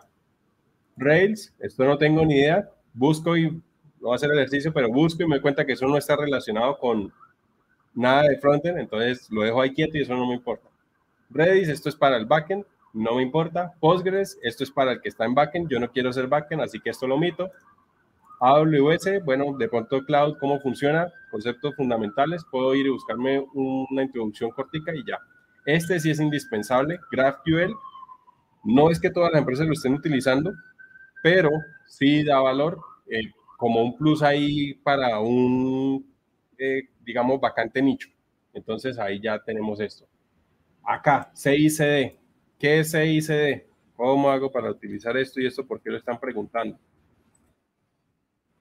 Entonces vengo y miro una imagen para hacerme una idea de qué es esa vaina y veo esto que está ahí dando vueltas y acá encuentro esto, entonces acá me está diciendo que tengo y voy abrir esto en una pestaña para que se vea un poco más claro y no acá. Entonces, acá yo digo, ah, es que tengo el código, envío el commit, me están hablando de commit, yo ya hice un curso de Git, entonces sé que están hablando de, de, mantener el código, de versionar el código como tal, y acá cómo lo subo, y acá ya viene, ¿qué es esto? Integración continua. Entonces, ¿qué hago con ese código? ¿O qué va a hacer el sistema con ese código? Que es construirlo, pasar pruebas unitarias y después pruebas de integración, y si todo pasa bien, entonces ahora viene la parte de despliegue, que es el CD o Continuous Delivery, o sí, Continuous Delivery. Entonces, revisa el, artefacto que genera el otro paso, lo mete en un ambiente y lo manda ya a producción. Fin del proceso, ya sé que CICD, ¿qué me hace falta? Yo ya sé que CICD refiere probablemente a Git y que eso me van a preguntar sobre Git. Puede que estas partes no le pregunten tanto, pero por lo menos en lo mínimo que maneje Git. Ya tengo Git, chuleado.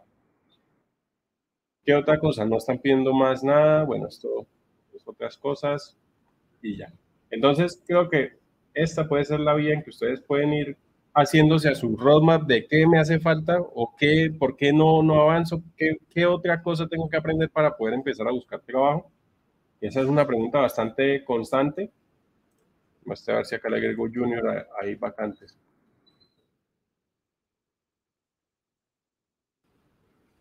A ver, a ver, es que acá, no. Acá está. Vea. Desarrollador web frontend remoto, junior. A ver si acá nos aclaran exactamente qué es lo que están pidiendo para esta vaina. Dice, dice al menos tres años de experiencia laboral. Bueno, eso ya no es tan junior, es más como un intermediate o llegando a intermediate. Pero ¿qué están pidiendo? HTML, CSS, JavaScript. Eso fue lo que viene a base. ¿Eso me sirve? Sí. Acá, React, lo aprendí. Ahí también ya me cuenta.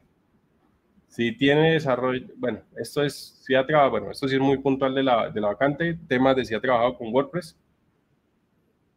Eh, para, para, para, muestra a ver. Vea, esto que dice eh, librería como tal, esto, si usted ya maneja, por ejemplo, Bootstrap, Material UI, ahí cuenta, ya puedo chulear que por lo menos están pidiendo una librería, no están diciendo cuál, yo ya la puedo manejar. Eh, para papá, mostrar que otra cosa. Ve acá está Ajax, que esto es del ciclo básico. Cómo hacer peticiones con JavaScript, utilizando JavaScript. Esto que tenga familiaridad hacia los términos de SEO eh, con herramientas como el Tag Manager, Google Analytics, el Segment y demás. Y ya, eso es lo que piden. Entonces, si se dan cuenta, este que es medianamente o está tipificado como, un como para un desarrollador junior, si se dan cuenta, están pidiendo pues tecnología muy de la ruta base que se escogió para poder arrancar. Entonces, ahí tienen el ejemplo. A mirar por acá en los comentarios. Eh, estoy haciendo un formulario web que valide los datos, los guarde y estoy muy frustrado. ¿Qué tal, John Jairo? ¿Cómo vamos? ¿Cuál es el problema, John Jairo? ¿Dónde se, dónde, en qué parte se pierde? En, no sé, cómo capturar los campos del formulario, cómo pasarlos al, servidor, cómo en el servidor lo recibo, cuál, cuál, cuál, es, cuál es el punto donde, donde está generando eh, esa fricción. Eh, por acá KitchenNet dice, recomiendo Frontend Mentor para proyectos front y back. Pues sí, yo no lo había escuchado. A ver, Chrome, aquí está. Frontend Mentor. Ya, ese nunca lo había visto esa plataforma. Acá dice, mejore sus habilidades, sus habilidades de codificación para el frontend, eh, construyendo proyectos reales. A ver, está chévere. Vea, si no tienen idea de retos, acá están. Mira, acá está una aplicación, un diccionario, un multistep, o sea, paso, eso que uno le da siguiente, siguiente y le va mostrando como un setup. un portafolio, vea, este es para junior. A, B, están categorizados y acá yo puedo filtrarlos. Acá está, acá junior. Vea, es, de verdad, muchas gracias ahí, Kitchen, por el, por el dato. Está, está bien, bien chévere esta plataforma. Eh, acá está Junior, vea, un portafolio que es lo, por lo mínimo que, arrancan, eh, hacer páginas de inicio, una página de notificaciones, una tarjeta interactiva, otro portafolio, manejo de gráficos si usted se va a desarrollar hacia el lado, o se va a desempeñar hacia el lado del front, probablemente puede que en el inicio también encuentre muchas empresas que crean tableros de reportes y manejar eh, gráficas también le va a ayudar.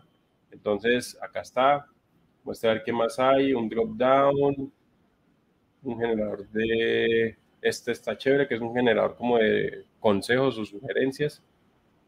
Eh, vea, acá está chévere. Muestre, abramos cualquiera. Muestre, abramos el, el, primerito que es el del tema del portafolio, a ver cómo, cómo está. Ah, bueno, tiene una versión pro.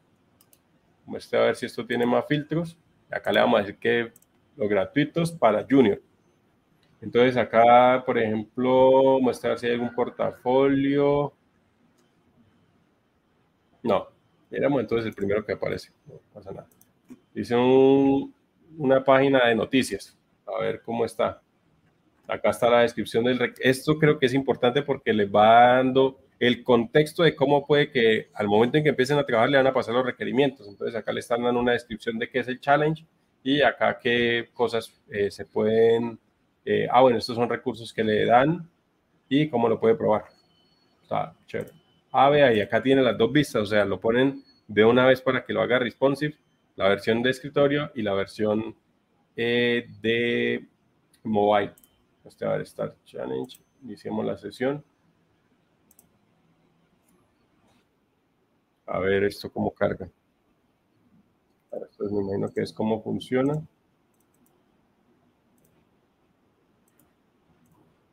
Ustedes que van a tener más tiempo, le ponen y leen en detalle qué es eso. Acá de pronto, bueno, acá un código de referencia, me imagino que esto acá es donde están los, eh, los assets o los recursos para poder empezar a trabajar. Vamos a darle acá. A ver, acá está Figma. Y esto, pero esto obviamente es de versión paga. Importante, todo proyecto que ustedes van a empezar a trabajar, lean un archivo que se llama readme.md. Ahí están las instrucciones. Muchas personas omiten ese, ese archivo y ahí hay un montón de información valiosa que también cuando ustedes lo hagan, cuando estén generando el código o el proyecto sea de ustedes, también pongan ahí sus cosas. A ver, ¿qué más dice?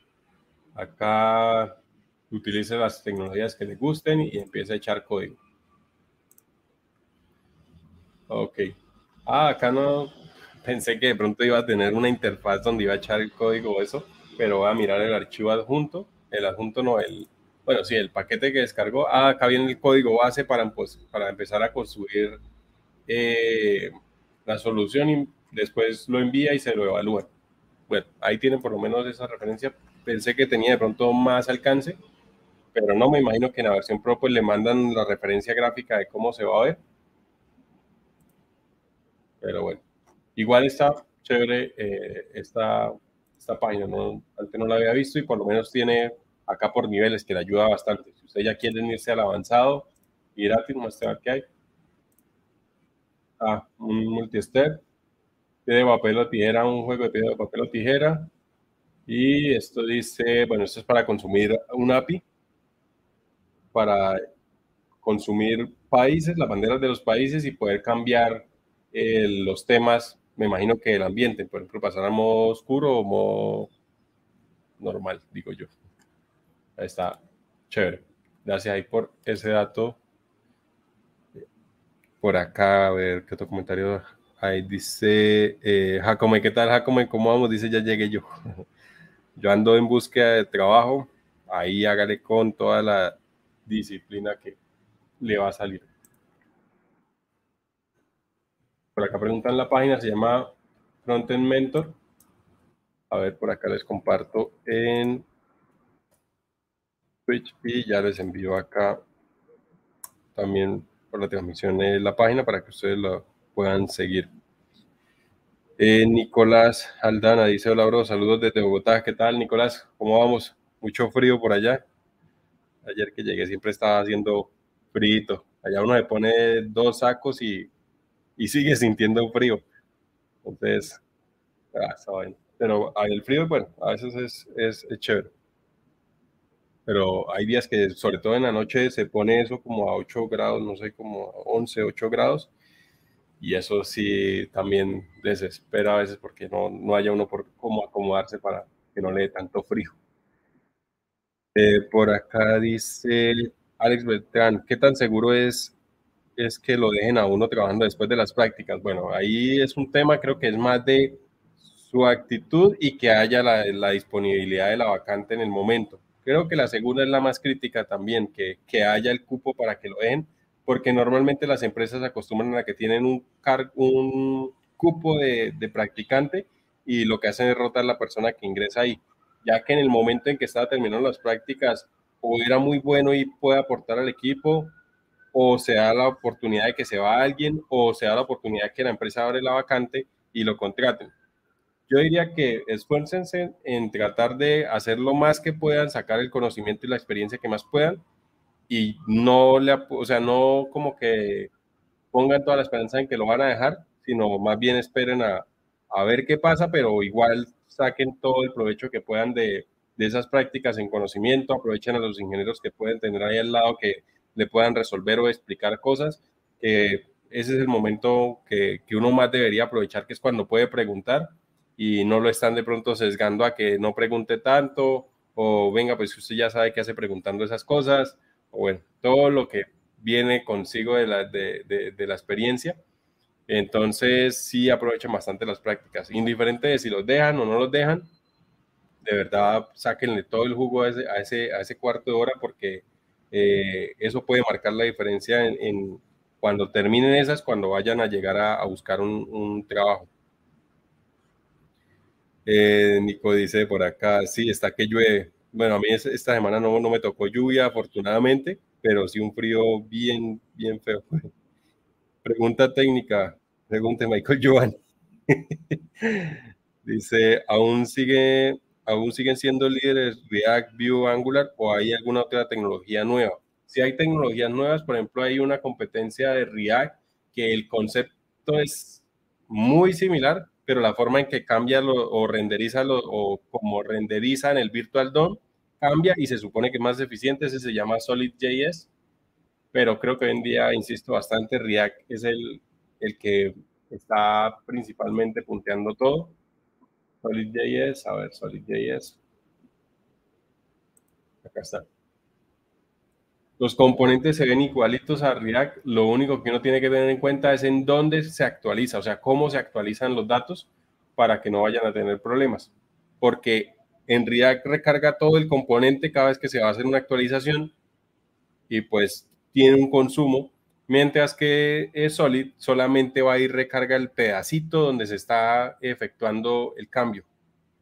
Pero si uno no lo tiene en cuenta cuando empiece a trabajar con esta eh, librería, pues va también a tener sus conflictos. Pero pues obviamente eso tiene un tutorial de inducción en el cual eh, pues lo contextualiza en cuáles son los cambios porque se ve muy, muy, muy parecido a React, pero sí tiene sus detallitos.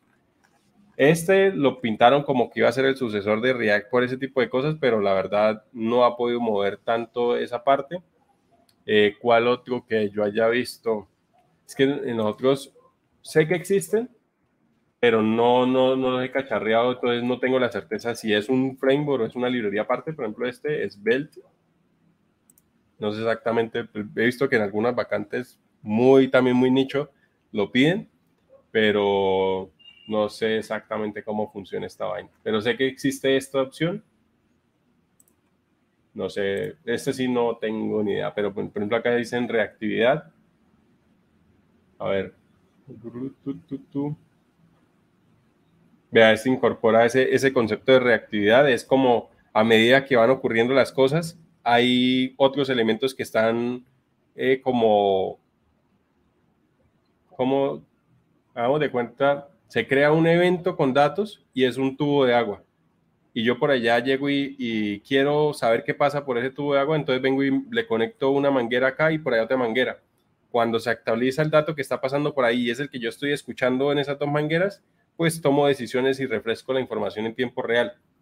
Eso es lo que pasa con, pues medianamente, en concepto general, eso es lo que pasa en la programación reactiva.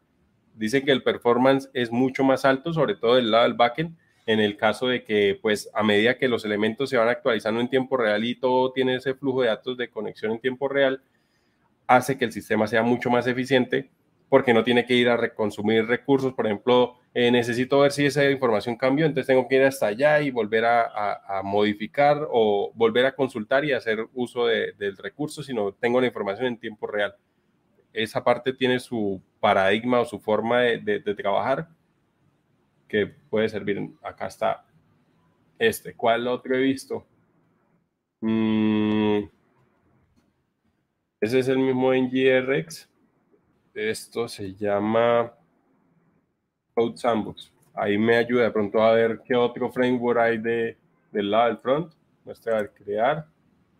Acá está Vue, eh, Angular, Remix. no, creo que son estos. Oh, mostrar en Play Code. A ver, está creating. Acá, a ver. Está view, tururutu, React Mode. Este no, no lo he utilizado. Mm, Framer Motion, no, Solid, no, creo que esos, por lo menos de base esos, o sea, no ha variado tampoco tanto, igual React ha ido robusteciéndose en, su desarrollo, entonces también no ha habido como todavía la, necesidad de generar más, más plataformas, acá está Svelte.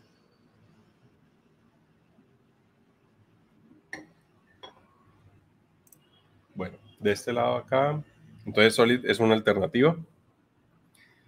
Eh, por acá, ¿qué otra cosa está? Jacob Belt dice, según mi duda, ¿es mejor que React? Puede que sí. Hay otro que es un rayito, pero estoy tratando de acordarme cómo se llama ese, que dicen que es mucho más veloz, pero creo que es a nivel de, de base del proyecto. ¿Cómo se llama? ¿Cómo se llama? Ese, ese está en Astro. Tengo la imagen, pero no me acuerdo del nombre pero estoy seguro que acá está. A ver, acá hay también frameworks que se utilizan.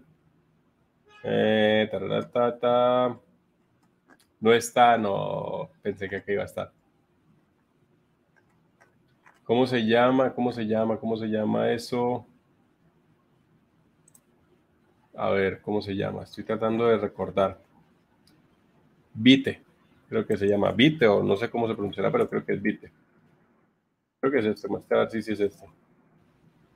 Sí, es este. no sé ni cómo me acuerdo a veces de, los nombres, pero este dicen que es mucho más veloz también. Muestra el bite.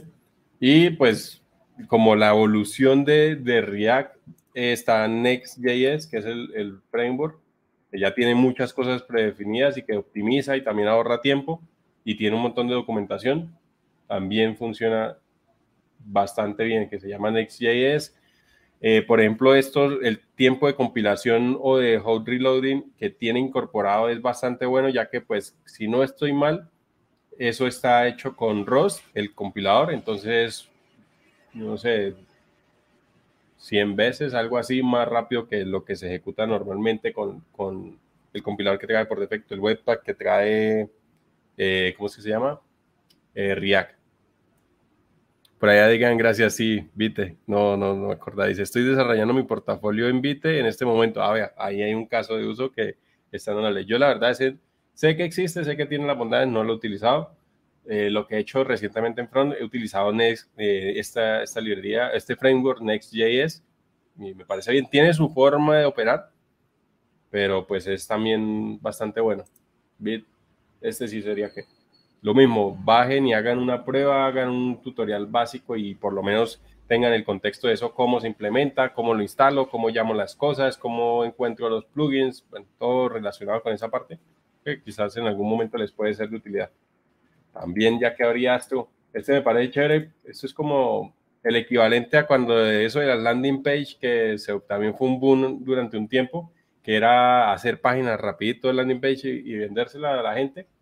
Eh, acá en este caso, este framework, o esta, esto es como un framework más o menos, incorpora diferentes, es más orientado hacia hacer blogs o hacia hacer páginas, pero que sean bonitas y rápidas de hacer, pero bien hechas.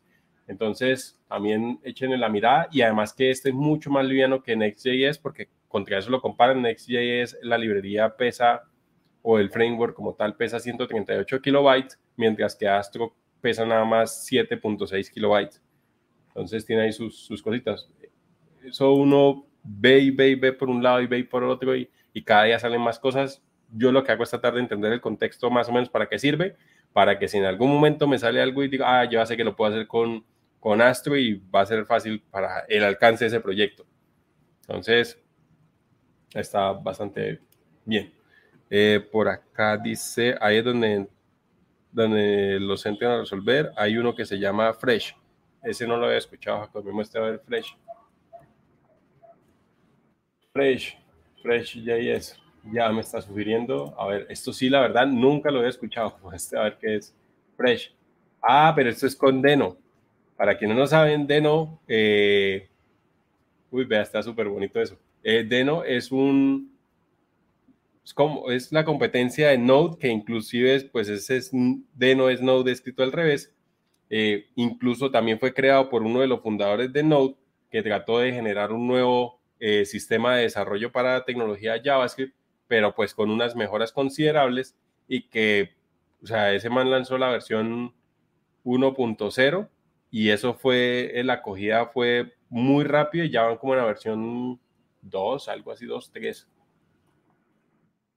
no las versiones, buscamos latest, latest, latest version 1.8. no sé qué, pero ha tenido un, un, crecimiento muy, una acogida muy, muy buena, o sea, lo que uno quisiera sacar algo y que todo el mundo lo empiece a utilizar y le empezaron a meter plata, recursos, de todo y pues lo han ido adoptando. Normalmente ustedes cuando están programando en JavaScript, ustedes eh, instalan con NPM una librería y la instancian en la parte de arriba y se va a utilizar esta librería. Con Deno, usted instancia librerías directamente en los repositorios. Entonces usted ya no tiene que tener el, gestor de paquetes para poder utilizar una versión, sino simplemente eh, declara en GitHub, en tal ruta está este archivo, incorpóremelo acá. ¿Qué hace eso? Que usted pueda hacer modificaciones en las librerías en tiempo real, obviamente con responsabilidad, pero le permite en tiempo de ejecución estar consumiendo recursos directamente de Internet sin tener que tenerlos antes eh, alojados en su repositorio. Y tiene otro poco de ventajas que es como desarrollar librerías de producción y tenerlas alojadas allá y estarlas en tiempo de ejecución consumiendo, que eso es un concepto bastante distinto frente a lo que venía trabajando con, con, con Node.js hace poco leí que ellos, por más que quisieran ser diferentes, el avance que hay con NPM y la fuerza que tomó cuando Microsoft lo, adquirió, eh, ahí hay un desarrollo muy grande y una base de, librerías muy grande, entonces decidieron hacer compatible eh, Deno con eh, el NPM para que puedan seguir funcionando. Entonces también está bien. Miremos esta parte de Fresh. También acá les dejo la página deno.land. Deno para que también le echen eh, la revisada al que le interese. Mira, acá está el ejemplo donde comparan directamente con Node qué implica hacer las cosas. Y ahí está. Entonces, bueno, antes pausa activa que no he hecho eh, hace un tiempo para, igual, como siempre, agradecerle a quienes están en Twitch, a quienes están en YouTube, a quienes están en Facebook, a quienes están acá en TikTok, a quienes comparten eh, la transmisión, a quienes le dan me gusta. Creo que ese apoyo es, está, está bien chévere. Gracias ahí a no sé, de las letras japonesas, creo que es, sí, es, eso es japonés, es hiragana, hiragana. Y gracias por compartir ahí la transmisión. Por acá dice, hay uno que se llama Fresh, bueno, vamos a mirar. Y BJ dice, el gestor de paquetes de Deno se parece al de Golan. Bueno, ahí está. Tenemos el dato, el dato. Eh, dice eh, Vite, por acá digan en Twitch, dice, pero dicen que Astro es más para páginas estáticas, exactamente es como para generar blogs o para generar entradas de manera rápida, eh, para landing page, por eso digo que si ustedes, alguien viene y le dice, no, es que mi negocio no tiene una página en internet, yo quiero que tenga ahí, pero yo no voy a desarrollar ni un e-commerce, ni va a ser una plataforma con acceso a usuarios, sino simplemente para poder hacer... Eh, meter entradas y que se vea ahí mi página en internet, que ya tenga un dominio y funcione. Entonces, en vez de irse a WordPress, pues obviamente WordPress tiene también un montón de ventajas, pero si ya es netamente informativo, entonces pueden utilizar Astro para construir ese sitio de manera rápida, eficiente, con pues, lo último en tecnología y pues que también la parte gráfica es, bastante estética. Entonces, miremos acá este lado Fresh, ¿qué es lo que trae? Es un web framework. Bueno, esto es un web framework. Dice Using Time Rendering. Bueno, me imagino que esto es que compila del lado del, del cliente, ¿será? Que puede ser eso. Lo que está en el otro lado como SCR, si no estoy mal, ese es el término. Dice, sí, esto es esto de hidratación, es un dolor de cabeza si ustedes no lo saben hacer porque básicamente el código se está compilando y no se está, o sea, cuando usted pasa un parámetro tiene que como refrescar todo el código para, o, lo que está en, en tiempo de ejecución para que tome ese parámetro, si no es como acá se está ejecutando y por detrás pasan los datos y nunca los toma lo que está enfrente, que es como el Virtual DOM o el tiempo de ejecución. Entonces, si no tienen claro eso, eso es un dolor de cabeza. Eh, por acá dice cero runtime overhead. Dice sin pasos para, la para ser construido, no necesita configuración, soporta TypeScript, chévere que soporte TypeScript. Y acá está la forma en que se crea el proyecto con, directamente con Deno. Acá hay un ejemplo. Está bonito, pero quiero el código, quiero el código. Muestra dónde está el código. Getting Start. Supongo que acá tiene que estar el, el código. A ver. Muestra, a ver, cree. Sí, esto es parecido a, a, como está hecho Next.js, que es que ya le da cosas preestablecidas para que uno pueda construir mucho más rápido. Rutas dinámicas, custom, custom handlers, eh, recibiendo la información del servidor, comunicación como tal. Esto en Node o en sí, Node se utiliza bastante Axios. Acá no sé exactamente qué. Muestra a ver qué librería utiliza Fetch. Ah, bueno, la nativa que viene, Fetch. Enviando formularios. Bueno, esta parte. Muestra a ver el código, cómo está. Bueno, esto, es, bueno, esto está bien estructurado, que tiene las interfaces y acá tiene los, la función y acá la función principal donde mezcla el HTML con eh, el tema de cómo opera. Bueno, está, interesante. Ahí toca echarle tiempo a eso para poder entenderlo bien. La ventaja, acá tienen, ah, mira, acá este tiene el código. JSX, ah bueno, JSX, bueno, que tiene también soporte para JSX, que es parecido a JSX, es como está construido React, o TSX en el caso de React con TypeScript. A ver qué más trae. Acá este es un ejemplo de cliquear. Los props. Lo que sí le veo es que él tiene JSX, pero está orientado a. a bueno, sí. No, no, mentiras. No, sí, sí. Sí es funcional. Pensé que estaba solamente a clases, pero no, sí es funcional. Entonces, bueno, acá están los ejemplos. Está. Sí, se ve como muy cargado en, en cosas, pero son las propiedades que tienen, no sé, está bien. Entonces, ahí tienen otra alternativa. Ve acá está el header, botones, input, vea estos, el hero, features, el icons, mostrar en chats que trae. Ah, bueno, ya lo llevas a, esto. Pero bueno, también gracias ahí por el dato, eh, Jacome, por, esa información. Bueno, por acá, ¿qué más tiene? Para, papá, dice Astro es para sitios estáticos o también se pueden hacer dinámicos. La mayoría son estáticos, incluso dentro del generador de contenido pueden subir Markdown, que es como lo hacen, por ejemplo, sitios como Medium, como Stack Overflow o como Dev2. Entonces, más. Eh, Alex dice, nos vemos mañana, gracias ahí por guiar. A veces uno no sabe ni a quién preguntar. Esa es la idea de este espacio. Acá igual también vamos llegando al, al tiempo de la transmisión. Y pues sí, esa es la idea, que se aproveche este espacio para preguntar cualquier duda que tengan. Y pues nada, no me las sé todas, pero pues ahí creo que algo se, se va avanzando. Por acá Marce dice hasta mañana, buena noche para todos. Bueno, que descanses Marce. Mm, por acá dice, bueno, esto ya está. Bueno, de acá creo que estaría esta parte. No sé si ¿qué otra cosa queda pendiente que haya abierto por acá y me fue a dar vueltas y no volví? No, creo que ese tampoco. Y ya creo que con esto, a ver, igual. Entonces, de ahí tienen alguna duda, creo que acá ya iríamos cerrando, queda el, el último para estar a tiempo, creo que arrancamos un poco más temprano y podemos finalizar a un tiempo óptimo para todos. Eh, nada, por acá dice TypeScript con React se maneja programación orientada a objetos o funcional, se pueden de las dos.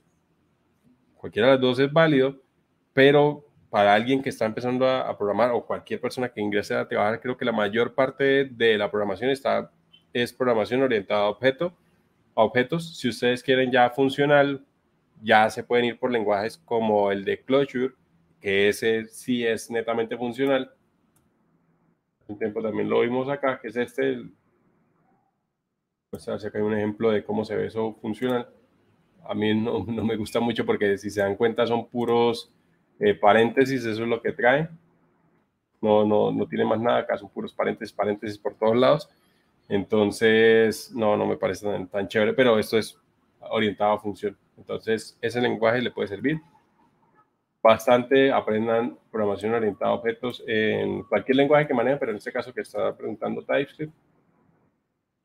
A ver, busquemos un recurso rapidín acá, este, y busquémoslo acá. Ahí está el señor Héctor de León, 43 minutos, programación orientada a objeto con TypeScript. Y este señor tiene una forma particular de enseñar y es bastante eh, bueno y acertado en, el contenido. Entonces, esto tiene acá, mira, acá está eh, variables con tipos de datos, funciones con tipos de datos, clases y objetos, constructores, modificadores de acceso, sobre escritura de métodos, types, modificadores read-only. Ahí tienen toda la base de lo que necesitan para programación orientada a objetos con TypeScript. Entonces, espero le, le sea de utilidad. Por acá se lo comparto en el chat. O en, acá,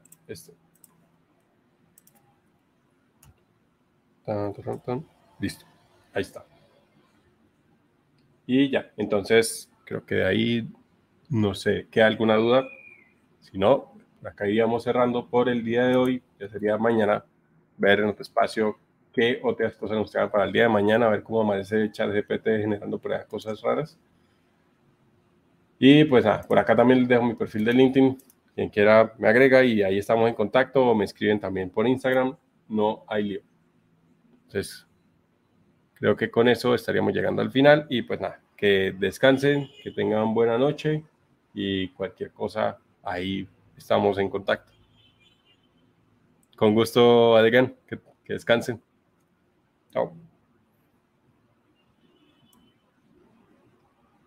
No, con gusto, IJ. También que descanse y gracias ahí por, por estar igual, Jacome, y pues cada uno de ustedes que están ahí en cada una de las transmisiones, de verdad. Chévere, que descansen.